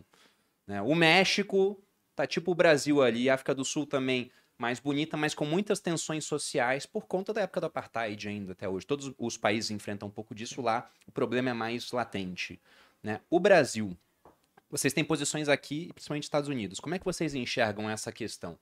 Por que, que vocês decidem alocar mais um em ou no outro? E o que, que vocês gostam mais em cada um? Bom, hoje, eh, acho que pelo momento como um todo, a gente está mais alocado em Brasil. Mais Brasil. mais Brasil. O Brasil está muito bom, né? Como a gente falou aqui, é um diferencial, uma potência extraordinária, né? A gente exporta comida, exporta energia e tem a maior empresa de, de energia verde. Então, a gente está num momento bom e o valuation é extremamente barato, né? A gente está no maior nível de barateza dos últimos 25 anos. Também liquidação. A gente está em uma super liquidação mesmo, um Black Friday, Monday, Tuesday, tudo. Porque as empresas estão mais fortes e ainda assim a gente está num nível de valor abaixo de 2002, eh, 2001, 2002, né? Quando a gente teve lá a, a eleição do Lula, né? Pela primeira vez e também estamos mais baratos do que em 2008, quando a gente quebrou três bancos emblemáticos nos Estados Unidos, né? Eu trabalhei em dois deles que quebraram. Que pé frio. É frio total. E assim, na crise, né? Eu quebrei um, mudei, né? Quebrei a Bear Stearns, mudei para Merrill Lynch. Três meses depois, a Merrill também quebrou, né? E virou Bank of America. Dá pra fazer um meme com você. Sabe aquele meme da morte no de porta em porta? É, e assim, foi muito dura a crise de 2008 em vários aspectos, né? E até trazendo a crise para o Brasil, que o dólar se valorizou frente ao real, quando o dólar se valoriza, a empresa que exporta ganha mais dinheiro. Mas a gente quebrou exportadoras no Brasil, né? A Aracruz, que era a maior empresa de papel e celulose do mundo, quebrou em 2008. Você teve Sadi Perdigão, você teve Itaú Unibanco, enfim. É, então não, não dá para acreditar que a gente está mais barato do que naquela época, visto que o Brasil melhorou em várias frentes, né, do ponto de vista de reformas, de sociedade, é, de, de governo também, é, e as empresas estão muito melhores, né? Ninguém mais tem dívida em dólar, todo mundo investiu em tecnologia, em logística, assim, não tem o menor sentido. É, então, realmente é muito chocante quando a gente olha o nível de valuation no Brasil. Então, assim, dito isso, hoje, em bolsa, a gente está mais alocado em ativos brasileiros. Olha E por que, que vocês acham que a gente está tão barato assim? Porque, como você disse, a gente está vendo empresas num nível de preços bem interessante, algumas até com os lucros resilientes ou aumentando, Sim. e mesmo assim várias negociadas abaixo do valor patrimonial, Sim. em segmentos que o, o brasileiro sabe que performam bem no longo prazo. Por que vocês acham que a gente está com esse desconto todo? É medo de eleição? Porque já tem pergunta aqui, né? Ah, e sobre eleição, vai impactar? Você acha que isso influencia? Não, a eleição, sem dúvida, traz volatilidade, né? A gente já passou por várias eleições e o processo é sempre o mesmo, né? E principalmente no Brasil é sempre um processo barulhento, combativo, né? Muito barulho e o barulho atrapalha, traz volatilidade e de fato assusta. Mas quando você também você olha para trás, eh, você vê que depois que você sabe da resposta, as coisas voltam ao normal. O não saber a resposta é que é ruim. Então, se amanhã a gente já soubesse quem é o vencedor, seria o melhor dos mundos. Acabou, passou. Então, o processo vai trazer volatilidade, mas é. Pelo menos na, na minha visão, e eu acho que o Zé concorda, mas também pode discordar, Zé. é, a cadeira de presidente, obviamente, tem o seu valor, tem o seu peso, mas ela sozinha não faz tudo, né? A gente, nesses últimos quatro anos, apesar de greve dos caminhoneiros, uma eleição com facada em 2018, aí você entra em 2019 com um time de ministérios parrudo, que ao longo do tempo vai se dissolvendo, aí você entra em 2020 com pandemia, dois anos de pandemia, ainda assim, a gente aprovou a reforma da Previdência, a lei do saneamento, a lei da telecom, a mini reforma trabalhista, privatizamos a Eletrobras, a gente fez muita coisa. Só que as pessoas não dão muito valor, mas o Brasil fez muita coisa nesses quatro anos. E não foi o presidente, né? Você tinha o Congresso e o Senado. Uhum. ali jogando, né, negociando e fazendo. Então, independente do candidato ou B, se a gente continuar Congresso, um Senado meio nesse feijão com arroz, mais ou menos o que a gente tem tido, eu acho que há grandes chances da gente é, inibir ou combater atrocidades, né, ou maluquices. Então a nossa cabeça é meio por aí, assim, tem que ter volatilidade, ser seletivo nos ativos, estar tá atento, né? É, mas não é não é uma corrida de 100 metros, né? É uma maratona. Então, passado esse evento, a gente acha que as agendas voltam a ser positivas no Brasil, vai todo mundo olhar de novo para os fundamentos das empresas, para o nível de valor, para os dividendos, assim, essa palavra dividendo, assim, é... Tipo, tem muita empresa pagando muito dividendo. Assim, por mais que tenha risco, eleição, sacode aqui, sacode ali, a gente está falando de uma Petrobras, assim, Petrobras não é uma empresa de baixa qualidade ou que ninguém conhece, é simplesmente uma das maiores petroleiras do mundo, pagando 40% de dividendo. Negocia duas vezes lucro, que é nível de valor da petroleira na Argentina, o YPF. Assim, a Argentina. Alguém sabe o valor do peso aqui? Não. Mas Qual, é. qual cotação? Qual das cinco? Assim, é, ninguém acompanha a Argentina, né? Tá quebrada há muito tempo. Então, isso é um, um dos exemplos, mas dá para falar pelo menos mais uns 10 nomes de empresas muito boas pagando muito dividendo, né? Então, não sei se eu esqueci algo, Zé, que você queira complementar. Não, perfeito. É. Não, mas e, e pensando em principais posições de vocês diante desse cenário? Porque a gente falou de Pax Americana e lá o que eu enxergo é a questão tecnológica. Eu gosto de investir lá porque, como você mesmo deu exemplo aqui, o meu celular é Apple e quando eu tô nele eu tô usando o YouTube, que é da Alphabet, que é a holding que é dona do Google. Quando eu tenho uma dúvida eu vou no Google. Rede social eu uso as americanas, com exceção do TikTok, que eu tô lá também presente, né? Por força das circunstâncias. Mas a minha vida é em dólar. Mas a Oracle eu acho que é sócia do TikTok nos Estados Unidos. Pois é, então. No final, esse negócio vai acabar virando, pelo menos em parte, americano se já Sim. não for. Então, eu uso coisas que estão cotadas em dólar, eu como em dólar. O café que eu tava tomando aqui é uma commodity, é negociada em dólar. Eu quero ter exposição a dólar e lá fora eu procuro principalmente exposição ao que eu acho que eles são melhores, tecnologia. Aqui no Brasil, o que, que a gente melhora em termos relativos? Eu tenho a minha tese própria de que a gente é um país produtor de oligopólios. Nossa vocação é oligopólios e inflação. Eu fico com os dois. né? Mas na visão de vocês. A gente pensa numa forma parecida. As empresas listadas na bolsa aqui no Brasil, de forma geral, elas são de altíssima qualidade. É, o, o Brasil é um país bom, mas é um país que sacode, tem volatilidade. Ah, então, só o fato das empresas sobreviverem durante períodos longos de tempo, elas já são campeãs. Então, você vê, tem muitas empresas de tipo ah, Localiza, Eletrobras, é, Eneva, é, Itaú, Banco do Brasil, a VEG. VEG, que, Embraer, que são incríveis. A gente tem uma preferência nesse momento por setor elétrico, de forma geral. A gente gosta basicamente porque o juro está alto para burro. Então, ah, tem muita empresa do setor elétrico que tem a resiliência de resultados, de lucros, que é muito boa e paga dividendo altíssimo. Mas a bolsa, de forma geral, como a Sara mencionou, assim, tem muita coisa em preços interessantes. Aí vai do gosto pessoal de cada um. né? O cara gosta mais de Petrobras, ou o Roger gosta mais de Vale do Rio Doce, ou gosta mais de é, VEG. Ah, tem, muita, tem muita oportunidade na nossa visão. O que, que não tem tanto no Brasil e que tem muito mais nos Estados Unidos? As melhores empresas de tecnologia do mundo são americanas. Se você quiser investir num negócio tipo Google, tipo Apple, tipo Amazon, é, tipo Nvidia, você não consegue fazer aqui. Então, hum, você tem que ir lá para fora quando você quer investir nisso. A gente até tem posições em algumas dessas empresas, mas hoje em dia, dado o nível de valuation da bolsa aqui, a gente acabou, a gente prefere concentrar nas empresas aqui do Brasil.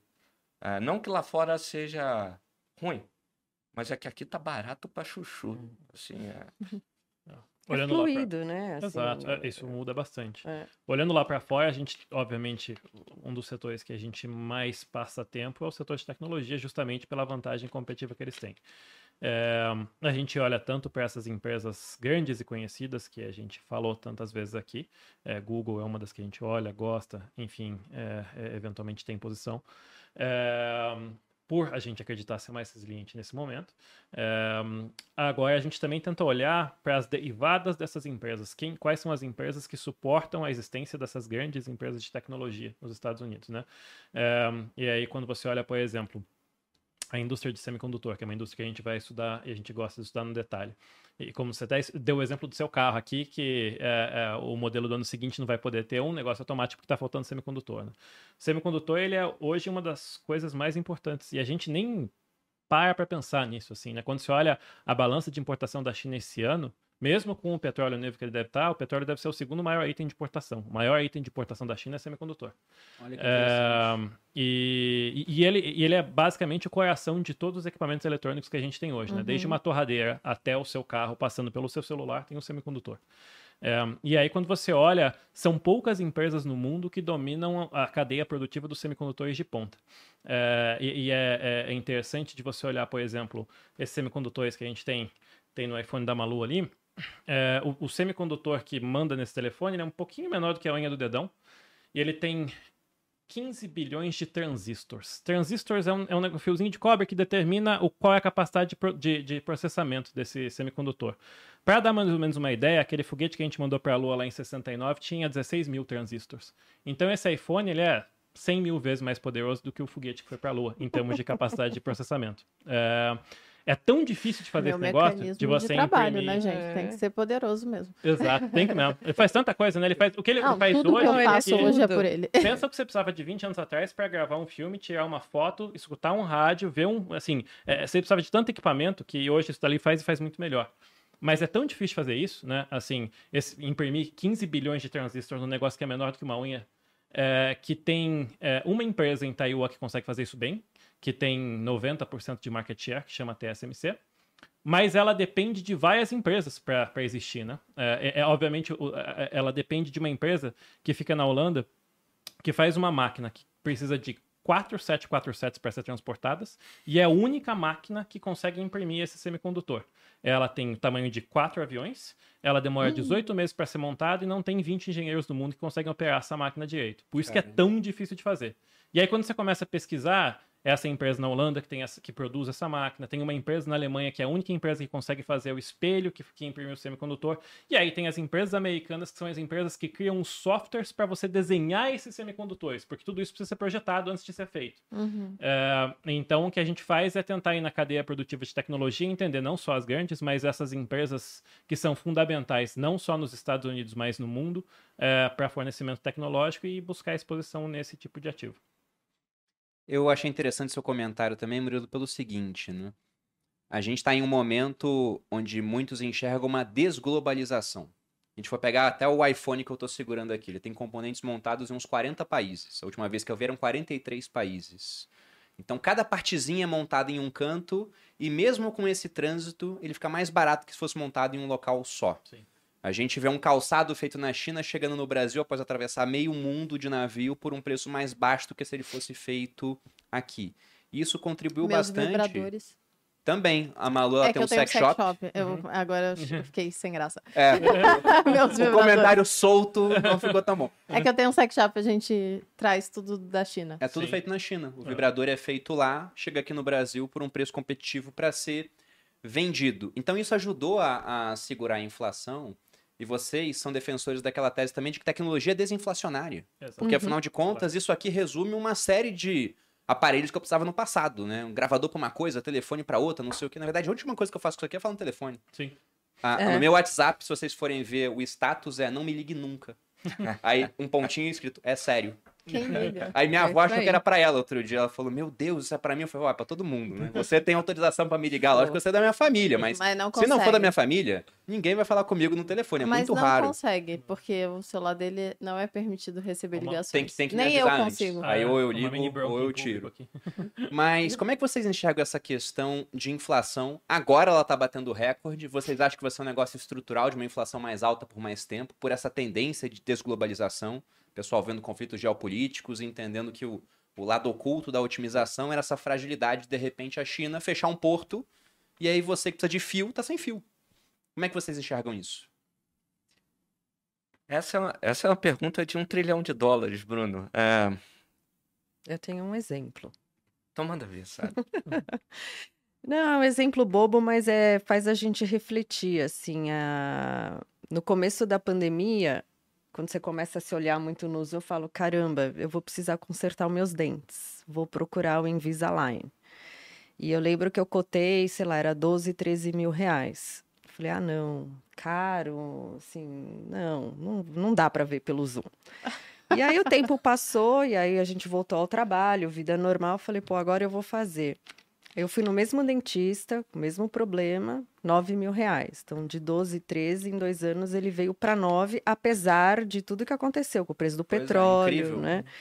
É, e aí eu fiquei, assim, a gente usou esse exemplo até lá para discutir, e é isso, é a tecnologia, né? A Invisalign, ela continua ganhando mais dinheiro.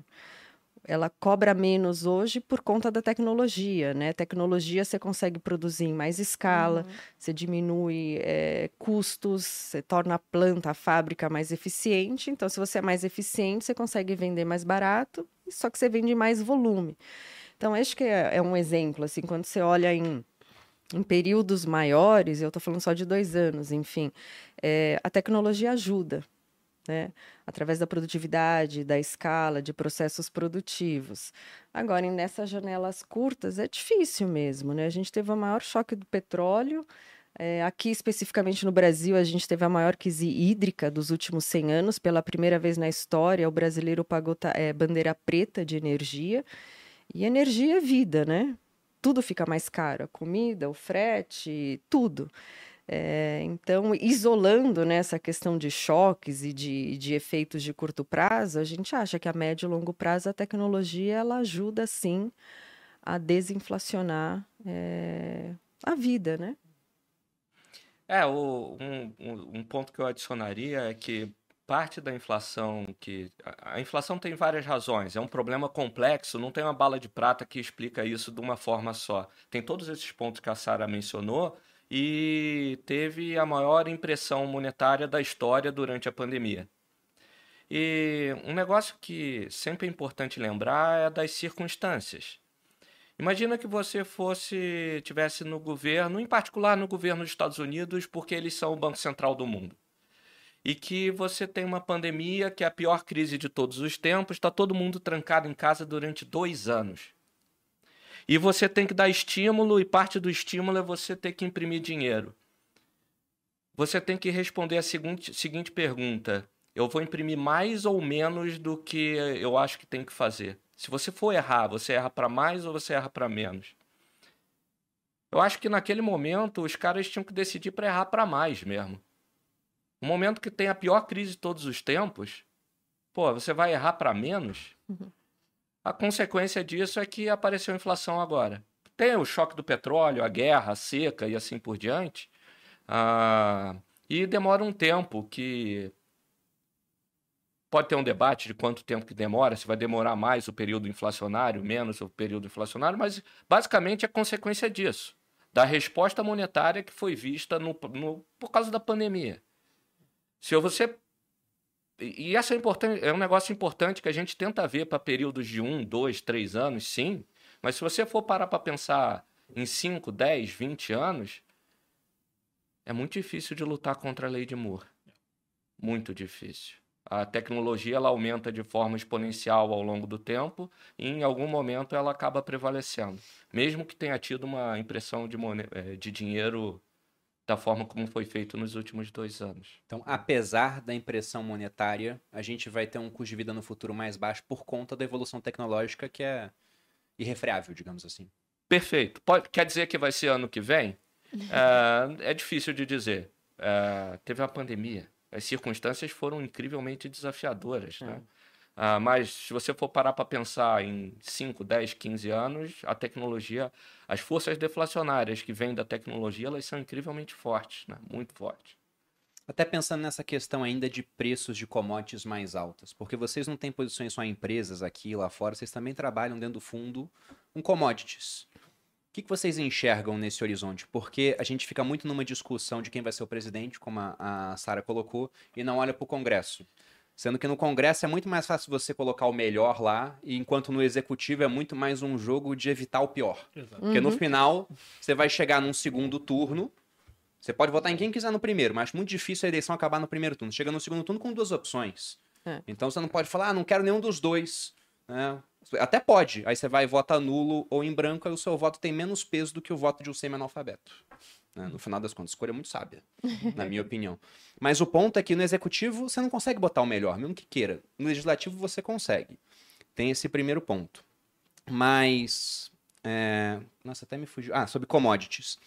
Porque aqui no Brasil a gente é um país exportador de commodities. Então, muitas vezes, mais importante do que quem vai estar ocupando a cadeira principal do país é até se é o ciclo de commodities favorável ou não. Você pode colocar o melhor cara lá, se a gente tiver num horizonte de quatro anos ruim, com o preço de Exato. commodity em queda, é prejudicial para o Brasil. Se colocar um incompetente, se tiver commodity subindo, o incompetente vai parecer um gênio, porque a gente É, está num super ciclo de commodities. Como é que vocês veem essa questão de preço, de petróleo, por exemplo, você citou Petrobras, e de outras commodities também? Ah, Posso ah, dar um pouco da, da opinião aqui desse lado. É, eu acho que quando você olha, é vamos lá, olha, quebrando isso temporalmente, né? Quando você olha no curto prazo, você está num processo de é, provavelmente desaceleração nos Estados Unidos, porque o Banco Central lá está tentando controlar a inflação subindo juros. Tá, ele está fazendo mais ou menos o que o nosso Banco Central fez o ano passado, né? Vamos frear aqui para poder parar a inflação. A China está crescendo menos do que a gente esperava, por conta de toda a confusão com o Covid e por conta de um problema no mercado imobiliário deles lá também. Então, quando você olha a foto de curto prazo, a tendência é provavelmente baixista para petróleo ou para minério. Né? Agora, quando você olha uma foto um pouco mais longa, é legal de, de, de observar algumas coisas. Assim, você teve muitos anos com pouco investimento para commodity, né? De 2014, 15 para cá, você teve pouco investimento adicional. Inclusive, assim, até investimento em produção de petróleo foi um negócio quase demonizado em alguns lugares, né? Verdade. Como se petróleo fosse um negócio muito ruim, assim, gente, a gente não teria, não teria, assim, não teria aqui com tudo, tudo isso de energia, esses equipamentos, tudo se não fosse petróleo, assim, É, petróleo petróleo é o novo tabaco. né? é, exato. É, mas, enfim, é, com uma importância 10 mil vezes maior ainda. É, então, foi muito demonizado isso. Então, você teve pouco investimento em capacidade de nova produção. Mesmo os Estados Unidos, que é o líder em tecnologia de, de, de extração de shale, né, de xisto, é, teve bastante regulação, enfim, atrapalhou bastante investimento nessa área. Isso não é um negócio que você consegue fazer do dia para noite, demora para você fazer. Então, ao- e, e aí, quando você olha um grande produtor global, que é a Rússia, resolveu brigar com o resto do mundo, né, por motivos particulares. Eles têm aí 6, 7% da capacidade, capacidade produtiva do mundo. Então, quando você tira 6, tira ou não, você deixa mais difícil acessar aquele 6, 7%, você reduz a oferta, você não tinha crescimento vindo, e você tem uma demanda que é quase inelástica por essa commodity. As pessoas querem petróleo, elas precisam. Para transporte, você precisa para adubo, senão você não consegue produzir soja no interior do Brasil, você precisa para energia elétrica na maioria dos países do mundo, enfim. Então é um negócio muito importante. É, por conta disso, é difícil de você ver um cenário onde o preço de commodity colapse nos próximos anos. Porque o petróleo é a mãe de todas as commodities, né? Você vai tirar o minério de ferro lá do meio de Carajá, você vai precisar colocar ele num trem, depois leva ele para um navio e o navio vai lá para a China. Se não tiver combustível nisso tudo, você não chega com o minério de ferro lá. Então, como ela é a mãe de todas as commodities, teve pouco investimento, se você pensar em capacidade produtiva nos últimos 7, 8 anos, e você ainda tem um dos maiores produtores globais entrando num, num cenário de instabilidade geopolítica, você dificilmente vai ter nos próximos 5, 10 anos um cenário de colapso de preço de commodities. Você tem um certo hum, limite que ele vai, ele cai por conta de eh, desaceleração dos Estados Unidos, desaceleração na Europa, desaceleração na China, mas o, o horizonte de 5, 10 anos é um horizonte que tende a ser um horizonte positivo para commodity, para petróleo e para commodity como um todo, né? Assim, é, então, a nossa visão é de que dificilmente você vai ter um colapso de preço de commodity é, por conta do, do cenário de oferta e de demanda. Embora, no curto prazo, a tendência é baixista por conta das acelerações globais, né? Mas o que importa para investimento e para a economia do país como um todo é um cenário mais de médio e longo prazo do que o cenário de curto prazo. Interessante a, a, visão, vejo muito sentido nela. Inclusive, quero saber que outras commodities vocês veem assim também com esse horizonte positivo, apesar de, como você disse, uma influencia em todas as outras. Mas é engraçado o pessoal demonizar o petróleo, na minha opinião. É porque o pessoal vê a poluição hoje, que o petróleo causa, né? É poluente, mas não pensa em como no passado o petróleo evitou males maiores gente nunca vai ver o Greenpeace dando um prêmio pro Rockefeller, mas ele salvou as baleias. Sim. Uhum. Porque Exato. antes de usar petróleo, que óleo dos de derivados baleia. veio o querosene para você poder usar a iluminação pública nas casas, se usava óleo de gordura de baleia. Tem um filme que foi feito há pouco tempo com aquele ator, né, o, o Chris Hemsworth, não sei é o, Thor. Cara. É o Thor. Então tem um filme com o Thor onde ele é um caçador de baleia. Eles mostram lá, você mata uma baleia cachalote macho para conseguir uns 40, 50 barris que iam ser consumidos rapidamente. Havia toda uma indústria já centenária quando veio a revolução do petróleo. E hoje, apesar de vez em quando você vê vazamentos no mar que prejudicam a vida marinha, mesmo assim as baleias ainda estão presentes porque o petróleo veio. É lógico que ele resolveu um problema, ele cria outros e você vai ter depois uma revolução que vai resolver esse tipo de coisa também. Mas ela não acontece na base da canetada, né? Sim. Não é um político com uma caneta mágica falando, ei, por bem, manda o quê, agora não tem mais petróleo Sim. e vamos transformar a matriz agora. Isso não vai acontecer. Não. Até nesse, mais um exemplo desse, desse lado que é, que é maluco de pensar como o petróleo ajudou o mundo. É ninguém quer morrer de frio, né? E uma vez que o homem inventou o fogo, ele falou, cara, agora eu quero ficar quentinho aqui, né? Não quero morrer de frio. É, qual que é a alternativa se você não tiver petróleo nas economias desenvolvidas? A Alemanha está usando esse ano. Lenha, carvão. Uhum. Que polui entre 20 e 40 vezes mais do que petróleo. Então, assim, ou a gente combina que todo mundo vai morrer, vai ficar no frio, ou se a gente quiser manter o padrão de vida que a gente tem. Não estou falando de um negócio, ah, um jatinho para a gente viajar. De... Não, estou falando de aquecedor para o inverno, o uhum. petróleo é hoje ainda a melhor opção. A gente vai caminhando num processo de transição energética de longo prazo, que você pode argumentar que nuclear pode ser melhor com fissão ou fusão nuclear, ou pode argumentar, e no longo prazo a gente vai ter mais solar e mais eólica na matriz energética, mas hoje no mundo, se você quiser manter todo mundo aquecido e vivo, a, a, a commodity que gera menos poluição para que isso aconteça é o petróleo.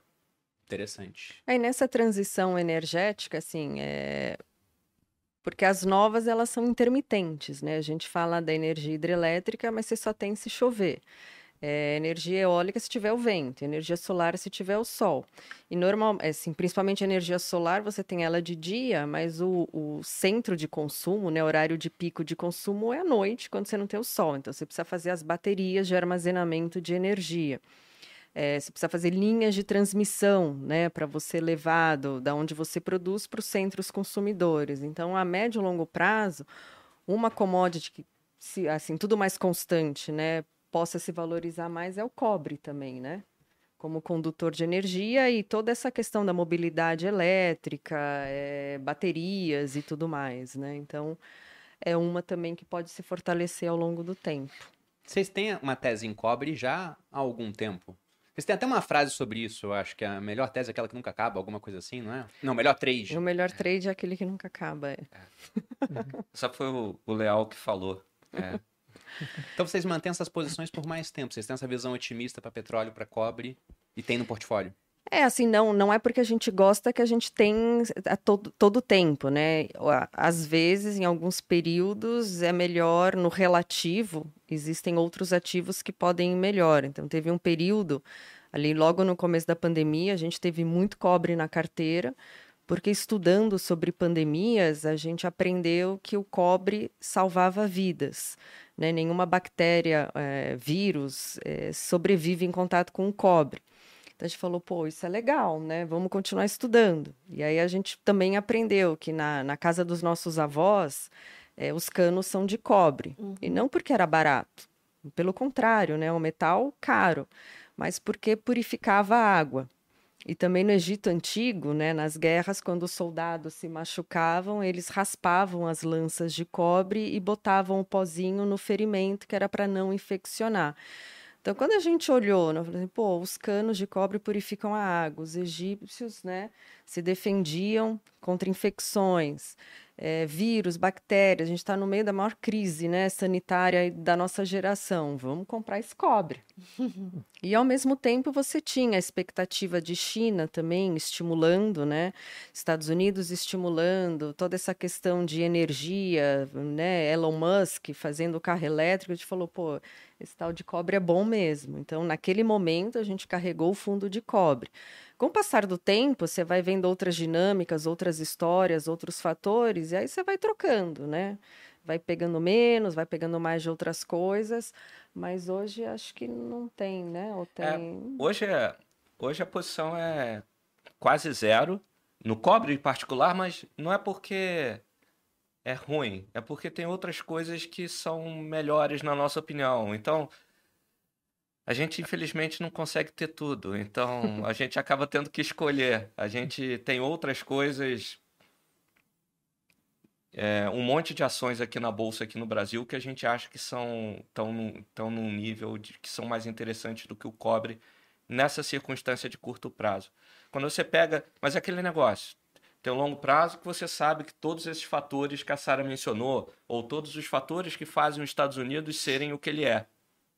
No curto prazo, você meio que vai um pouquinho para o lado, vai um pouquinho para o outro, tentando também pegar os movimentos de mais curto prazo. Então, hoje a gente, a gente teve uma posição deu muito certo para a gente. Ah, hoje a gente tem uma posição que é quase zero, mas a gente está sempre no nosso radar para voltar a aumentar. Em particular, a China nesse momento está vivendo um problema lá com Covid zero. E normalmente, quando a China está patinando, é ruim para commodity metálica no curto prazo. Não é um negócio de 5, 10 anos, é um negócio de 6 a 9 meses. Ah, se a China sair dessa situação de Covid zero, vamos supor que eles desenvolveram a própria vacina deles baseada em mRNA até o final do ano, vacinou todo mundo e reabriu ali no primeiro trimestre do ano que vem. É, circunst- é, ciclicamente, melhora para o cobre, melhora para metais, meta- é, é, metais de forma geral. Quando isso acontece, quando você tem o estrutural positivo de longo prazo e o cíclico de curto prazo também alinhado, aí é, é muito bom de você montar uma posição. Quando os dois ventos de curto e de longo prazo apontam na mesma direção. É, é isso que a gente tenta fazer no, no final do dia dos, nos fundos. Perfeito. Vou fazer uma última pergunta sobre juros, gente. Porque vocês, dentro da Dália, vocês alocam em, em várias áreas diferentes. Vocês estão vendo uma grande oportunidade no mercado de juros para ganhar com marcação a mercado? Como é que vocês enxergam isso? Que os juros vão cair ou não? Ah. Posso? Óbvio. Ah, a gente acha. ah, as- aqui no, no Brasil, né? As pessoas às vezes falam de inflação. Não só no Brasil, porque aqui a gente está adiantado no processo. Uhum. A gente já chegou, ou tá no topo ou muito próximo do final. Mas nos Estados Unidos também muita gente não sabe onde vai acabar. Na verdade, ninguém sabe onde vai acabar o ciclo de juros, né? É. Nem o Jeremy Powell sabe até onde vai. Mas eu queria ver a, a cabeça de vocês quanto a isso. A juros no geral e depois Brasil. Tá bom. É, Uma coisa que a gente acha interessante é que muitas vezes as pessoas falam de inflação, IPCA, CPI nos Estados Unidos, como se fosse um negócio etéreo, do além. Ah, a inflação foi 10, o CPI foi 8. Na nossa visão, uma forma simplificada de pensar sobre inflação é inflação é energia, inflação é transporte e inflação é comida. Só que, mesmo comida, é uma combinação de implemento agrícola, que é a base de petróleo, e chuvas.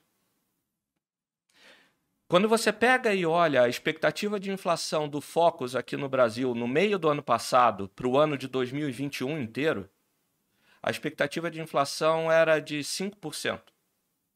Terminou o ano em 10%.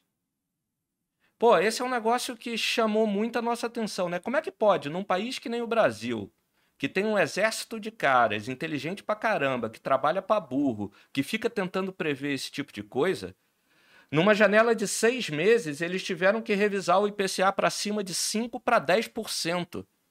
Como é que um negócio desse acontece? É porque na, na, quando a gente investiga isso, é porque aconteceram choques que são incrivelmente difíceis de você prever.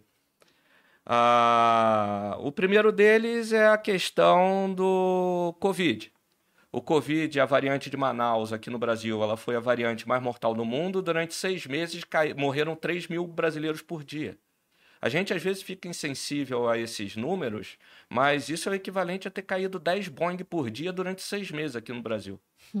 No mundo, você ainda está sofrendo com isso. O porto abre num lugar e fecha no outro porque tem Covid zero lá na China ou tem um engarrafamento de navios no porto de Los Angeles. A segunda coisa que é muito difícil de prever é chuvas. Né? Desgraça pouco é bobagem. No Brasil, no ano passado, você teve a pior seca dos últimos 100 anos. Você, pela primeira vez na história, teve bandeira preta de energia elétrica. E você teve um choque de petróleo que foi exacerbado por causa da guerra em fevereiro desse ano. Então, quando você junta essas três coisas, você entende um pouco melhor, pelo menos na nossa visão, como é que pode a inflação ter sido revisada 5 para 10 numa janela de seis meses? É porque é muito difícil você prever qual porto que vai abrir enquanto o outro está fechado e isso gera gargalos nas cadeias produtivas mundiais. É muito difícil de você prever chuva. É muito difícil você prever, prever petróleo, em particular com guerra. Cada país com sua determinada característica, no Brasil é um país mais volátil e mais sensível a esse tipo de coisa, a inflação reage mais. Aqui a inflação foi 10%. Não, chegou a bater 11,60, 11,80. Mas, guardadas as devidas proporções, mesmo nos Estados Unidos a inflação está em 9,2. 9. Ah, se você não, não se você se você entende dessa forma e você acredita que o mundo não acaba e que as coisas se normalizam ao longo do tempo e que a humanidade prevalece, as coisas se acertam, o porto, em algum momento o Covid zero vai embora e as cadeias produtivas mundiais se normalizam. Você a, a seca foi embora aqui do Brasil. A gente em abril desse ano voltou para a bandeira verde da energia elétrica. E o petróleo, em algum momento a guerra acaba também pode demorar um pouco mais, um pouco menos, tomara que seja um pouco menos, isso daí também, também em algum momento vai embora. E inflação, ela é variação de preço num determinado período. Você não necessariamente precisa que o petróleo e a gasolina caiam. Só dele ficar parado durante um ano, a contribuição para. Ficou parado um ano, passou o tempo, a contribuição que teve do petróleo ou da gasolina para a inflação, ela converge para baixo. Ah, quando você pensa desse jeito e a gente olha os nossos modelos lá na Dália, ah, os juros aqui no Brasil parecem particularmente elevados. Esse, esse, número, esse número de Selic aí. O Banco Central brasileiro ele teve que enfrentar circunstâncias que foram muito desafiadoras. Imagina que você fosse o Roberto Campos. Você não faz o porto na China reabrir. Você não controla o Covid. Você não faz chover. Você não acaba com a guerra. Ele acabou promovendo um choque de juros que ia ter que subir os juros sim, mas foi amplificado por circunstâncias que foram incrivelmente contrárias. Se essas circunstâncias melhorarem ao longo do tempo, essas coisas se cancelam em períodos longos de tempo, esse juros está alto demais. Em particular aqui no Brasil. Nos Estados Unidos a gente acha que está próximo do que seria o justo. O, o que está precificado na curva futura de juros, né? Os juros deve caminhar algo para tipo 3, 3 a 4%. Exato, 3 e 4. É, aí é a gente está mantendo a cabeça mais aberta. Aqui no Brasil, a gente está achando que está. Ele tinha que subir, mas ele teve que subir por circunstâncias incrivelmente desafiadoras. Essas circunstâncias, em algum momento, normalizam, e quando isso acontecer, o, o corte de juros vai ser grande. Você falou da, da inflação, Zé. Eu lembro do primeiro relatório Focus do ano, que projetava a Selic para o fim de 2021 em 3%. Estava em 2, falava que ia ficar em 3, acabou em mais de 9, né? Meu Deus. Uhum. É um, erro, um erro pequeno. Mas é porque é muito difícil fazer previsão para um sistema que raja a previsão. Uhum. É difícil é. demais lidar com isso. É Mas, muito, assim, é, é um negócio que é muito doido precisa de uma reflexão isso, né? Como é que pode? O negócio muda de 3 e acaba sendo 10. Essas coisas mudam muito rápido. A gente tem que manter a cabeça aberta de que muda rápido para cima, pode mudar rápido para outro lado também. Né? Então, a, a, gente acha que os juros aqui já já está de bom tamanho, que a gente deve ver corte de juros aí no futuro próximo no Brasil. Ótimo. Isso abre oportunidades para marcação a mercado, um assunto que a gente trata lá no Viver de Renda. E quanto a essa questão de aumento de juros lá fora, porque a gente falou aqui muito rapidamente, vocês citaram a crise dos anos 2000, a bolha das empresas.com, e teve aumento de juros antes da crise. Uhum. Em 2008, crise do subprime, você vê o aumento dos juros também, que impactou aquelas hipotecas ninja, né, do pessoal que era no income, no job, no assets, né? não tinha renda, uhum. não tinha trabalho, né? Não tinha ativos e, nem tanto, tinha hipotecas com juros variáveis e a, a taxa, né, entre aspas, Selic deles, a Fed Funds Rate, foi subindo, isso impactou as hipotecas, você teve uma série de inadimplências, crise. Vocês acham que o pior ainda pode estar por vir, devido ao aumento de juros lá fora e corpos aparecerem boiando na praia de maneira inesperada? Pergunta difícil é para quem fez ITA, Zé. Boa, Murilo. Caraca. Aí. Não, ninguém, ah. ninguém pode prever o futuro, é. mas pior já ficou para trás na opinião de vocês? Ou não? Pode ter surpresas aí devido ao aumento de juros? Muita empresa endividada? Ah, a gente acha que tem muita coisa no preço. Sempre pode acontecer uma nova cagada, sempre pode acontecer. Como é que você se protege disso? Você tem que ter uma posição. A gente, como é que você equilibra esse tipo de preocupação, onde você é otimista no longo prazo, porque o mundo evolui, o mundo vai para frente, e ao mesmo tempo você tem que ser preocupado com curto prazo, com as coisas que podem evitar que você chegue no longo prazo. Você tem que ter uma carteira com é, equilíbrio. Você tem que ter uma carteira em que, mesmo que aconteça uma tragédia, uma pandemia, uma guerra comercial, uma, uma facada, uma eleição presidencial que vá contra você, você não morra no meio do caminho para você poder usufruir dos benefícios de longo prazo. Então, a gente procura ter diversificação, a gente procura ter forças, é, posições que se complementam. Por exemplo, se o petróleo sobe, vamos supor que a guerra piora nos próximos três meses. Aí o petróleo sobe. Isso faz os juros subir no mundo, que é ruim para boa parte das ações na bolsa. Como é que você pode ter uma carteira equilibrada? Você compra coisas que você acha que são boas no médio e longo prazo, é, que se beneficiam dos juros baixos, e você compra de repente uma empresa de petróleo que você acha que está barata também e que se beneficiaria do fato do petróleo estar tá subindo.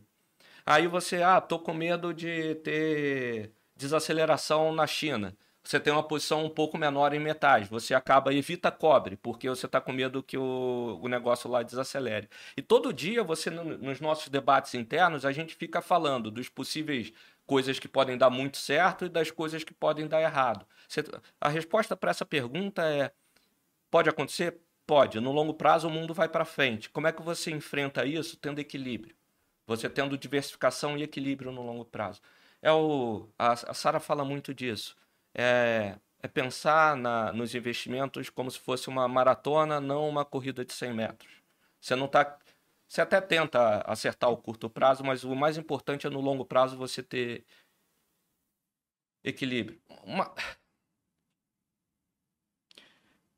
Quando, quando, quando você estuda os caras que fazem isso de uma forma incrivelmente bem sucedida em períodos longos de tempo, como é que eles fazem? Como é que o Warren Buffett faz? Como é que o Jorge Paulo Leman faz? Ah, quando perguntam para o Warren Buffett o que, que ele teria feito diferente na carreira dele, ele não fala eu teria comprado mais Coca-Cola. Ele fala eu teria começado antes. Só que o Warren Buffett, ele começou com 13 anos de idade. não dá para começar antes. É, mal, é maluco isso, porque, por exemplo, hoje ele tem aproximadamente 100 bilhões de dólares. Quando ele tinha 65 anos, ele tinha 3 bilhões de dólares. Pô, é dinheiro para burro, né? Mas 97 dos 100 bilhões de dólares que o Warren Buffett tem hoje, ele ganhou após os 65 anos de idade. Hum. Quando a gente viu isso lá na Dália, a gente falou, pô, não é possível, tá errado esse troço aí. Só que não, é isso mesmo. Então, quando eu, quais são algumas das lições que a gente pode tirar disso? Qual que é a habilidade do Warren Buffett? Ele faz essas coisas com disciplina, com matemática, com equilíbrio. Qual que é o segredo dele? É o tempo. Ele não está com pressa de dar, de dar um, um, tomar um risco desproporcional dentro de um mundo incerto que vai, que vai jogar ele para fora do jogo.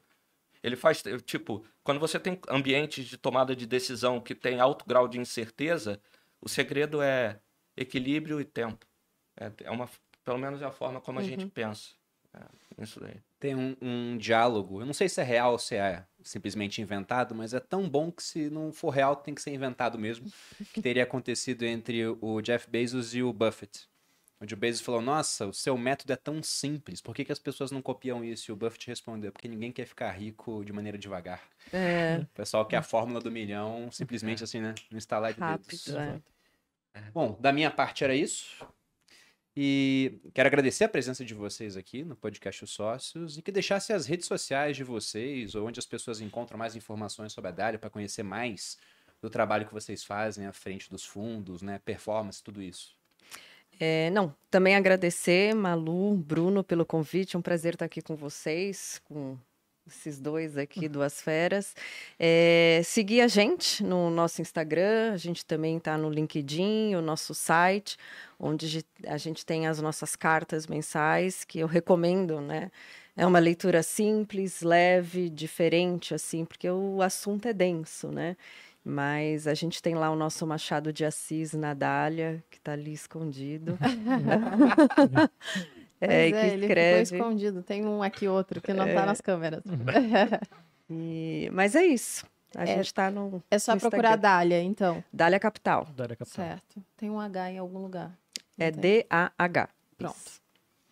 Bom, então muito obrigado, gente, pela presença. Espero que seja a primeira vez de vários aqui no podcast Sócio. É um prazer receber vocês e aprender mais sobre a Pax Americana. Para quem está nos assistindo, meu muito obrigado pela audiência. E lembro, temos um encontro hoje às 8 da noite lá no canal Você Mais Rico para fazer essa aula inaugural do Viver de Renda. Para quem quiser mais informações, há um link aqui na descrição, deve estar aparecendo no chat também. E eu peço a todos que deixem o like, se inscrevam aqui no canal do podcast para que a, a nossa mensagem possa atingir cada vez mais gente.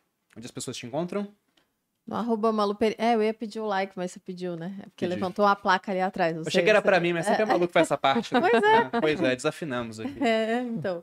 É, se inscreva no canal aí para sempre ver os nossos conteúdos todas as quintas-feiras, meio-dia, geralmente, ou então outros dias também, meio-dia outro, ou outras horas. Então se inscreva no canal e curta o vídeo para que ele seja impulsionado aí para outras pessoas também. Vocês me encontram aqui, sempre no canal do podcast dos sócios, ou no arroba Maluperini lá no Instagram, ou nas outras plataformas de streaming, todas dos Estados Unidos. Boa. Vocês me encontram no Você Mais Rico, no Mentira, Instagram Bruno Underline Perini e aqui no podcast Sócio semanalmente. E mais tarde no canal dele. Bom, é isso, gente. Novamente, muito obrigado. Espero que vocês em casa tenham gostado. Um grande abraço e até a próxima. Beijos.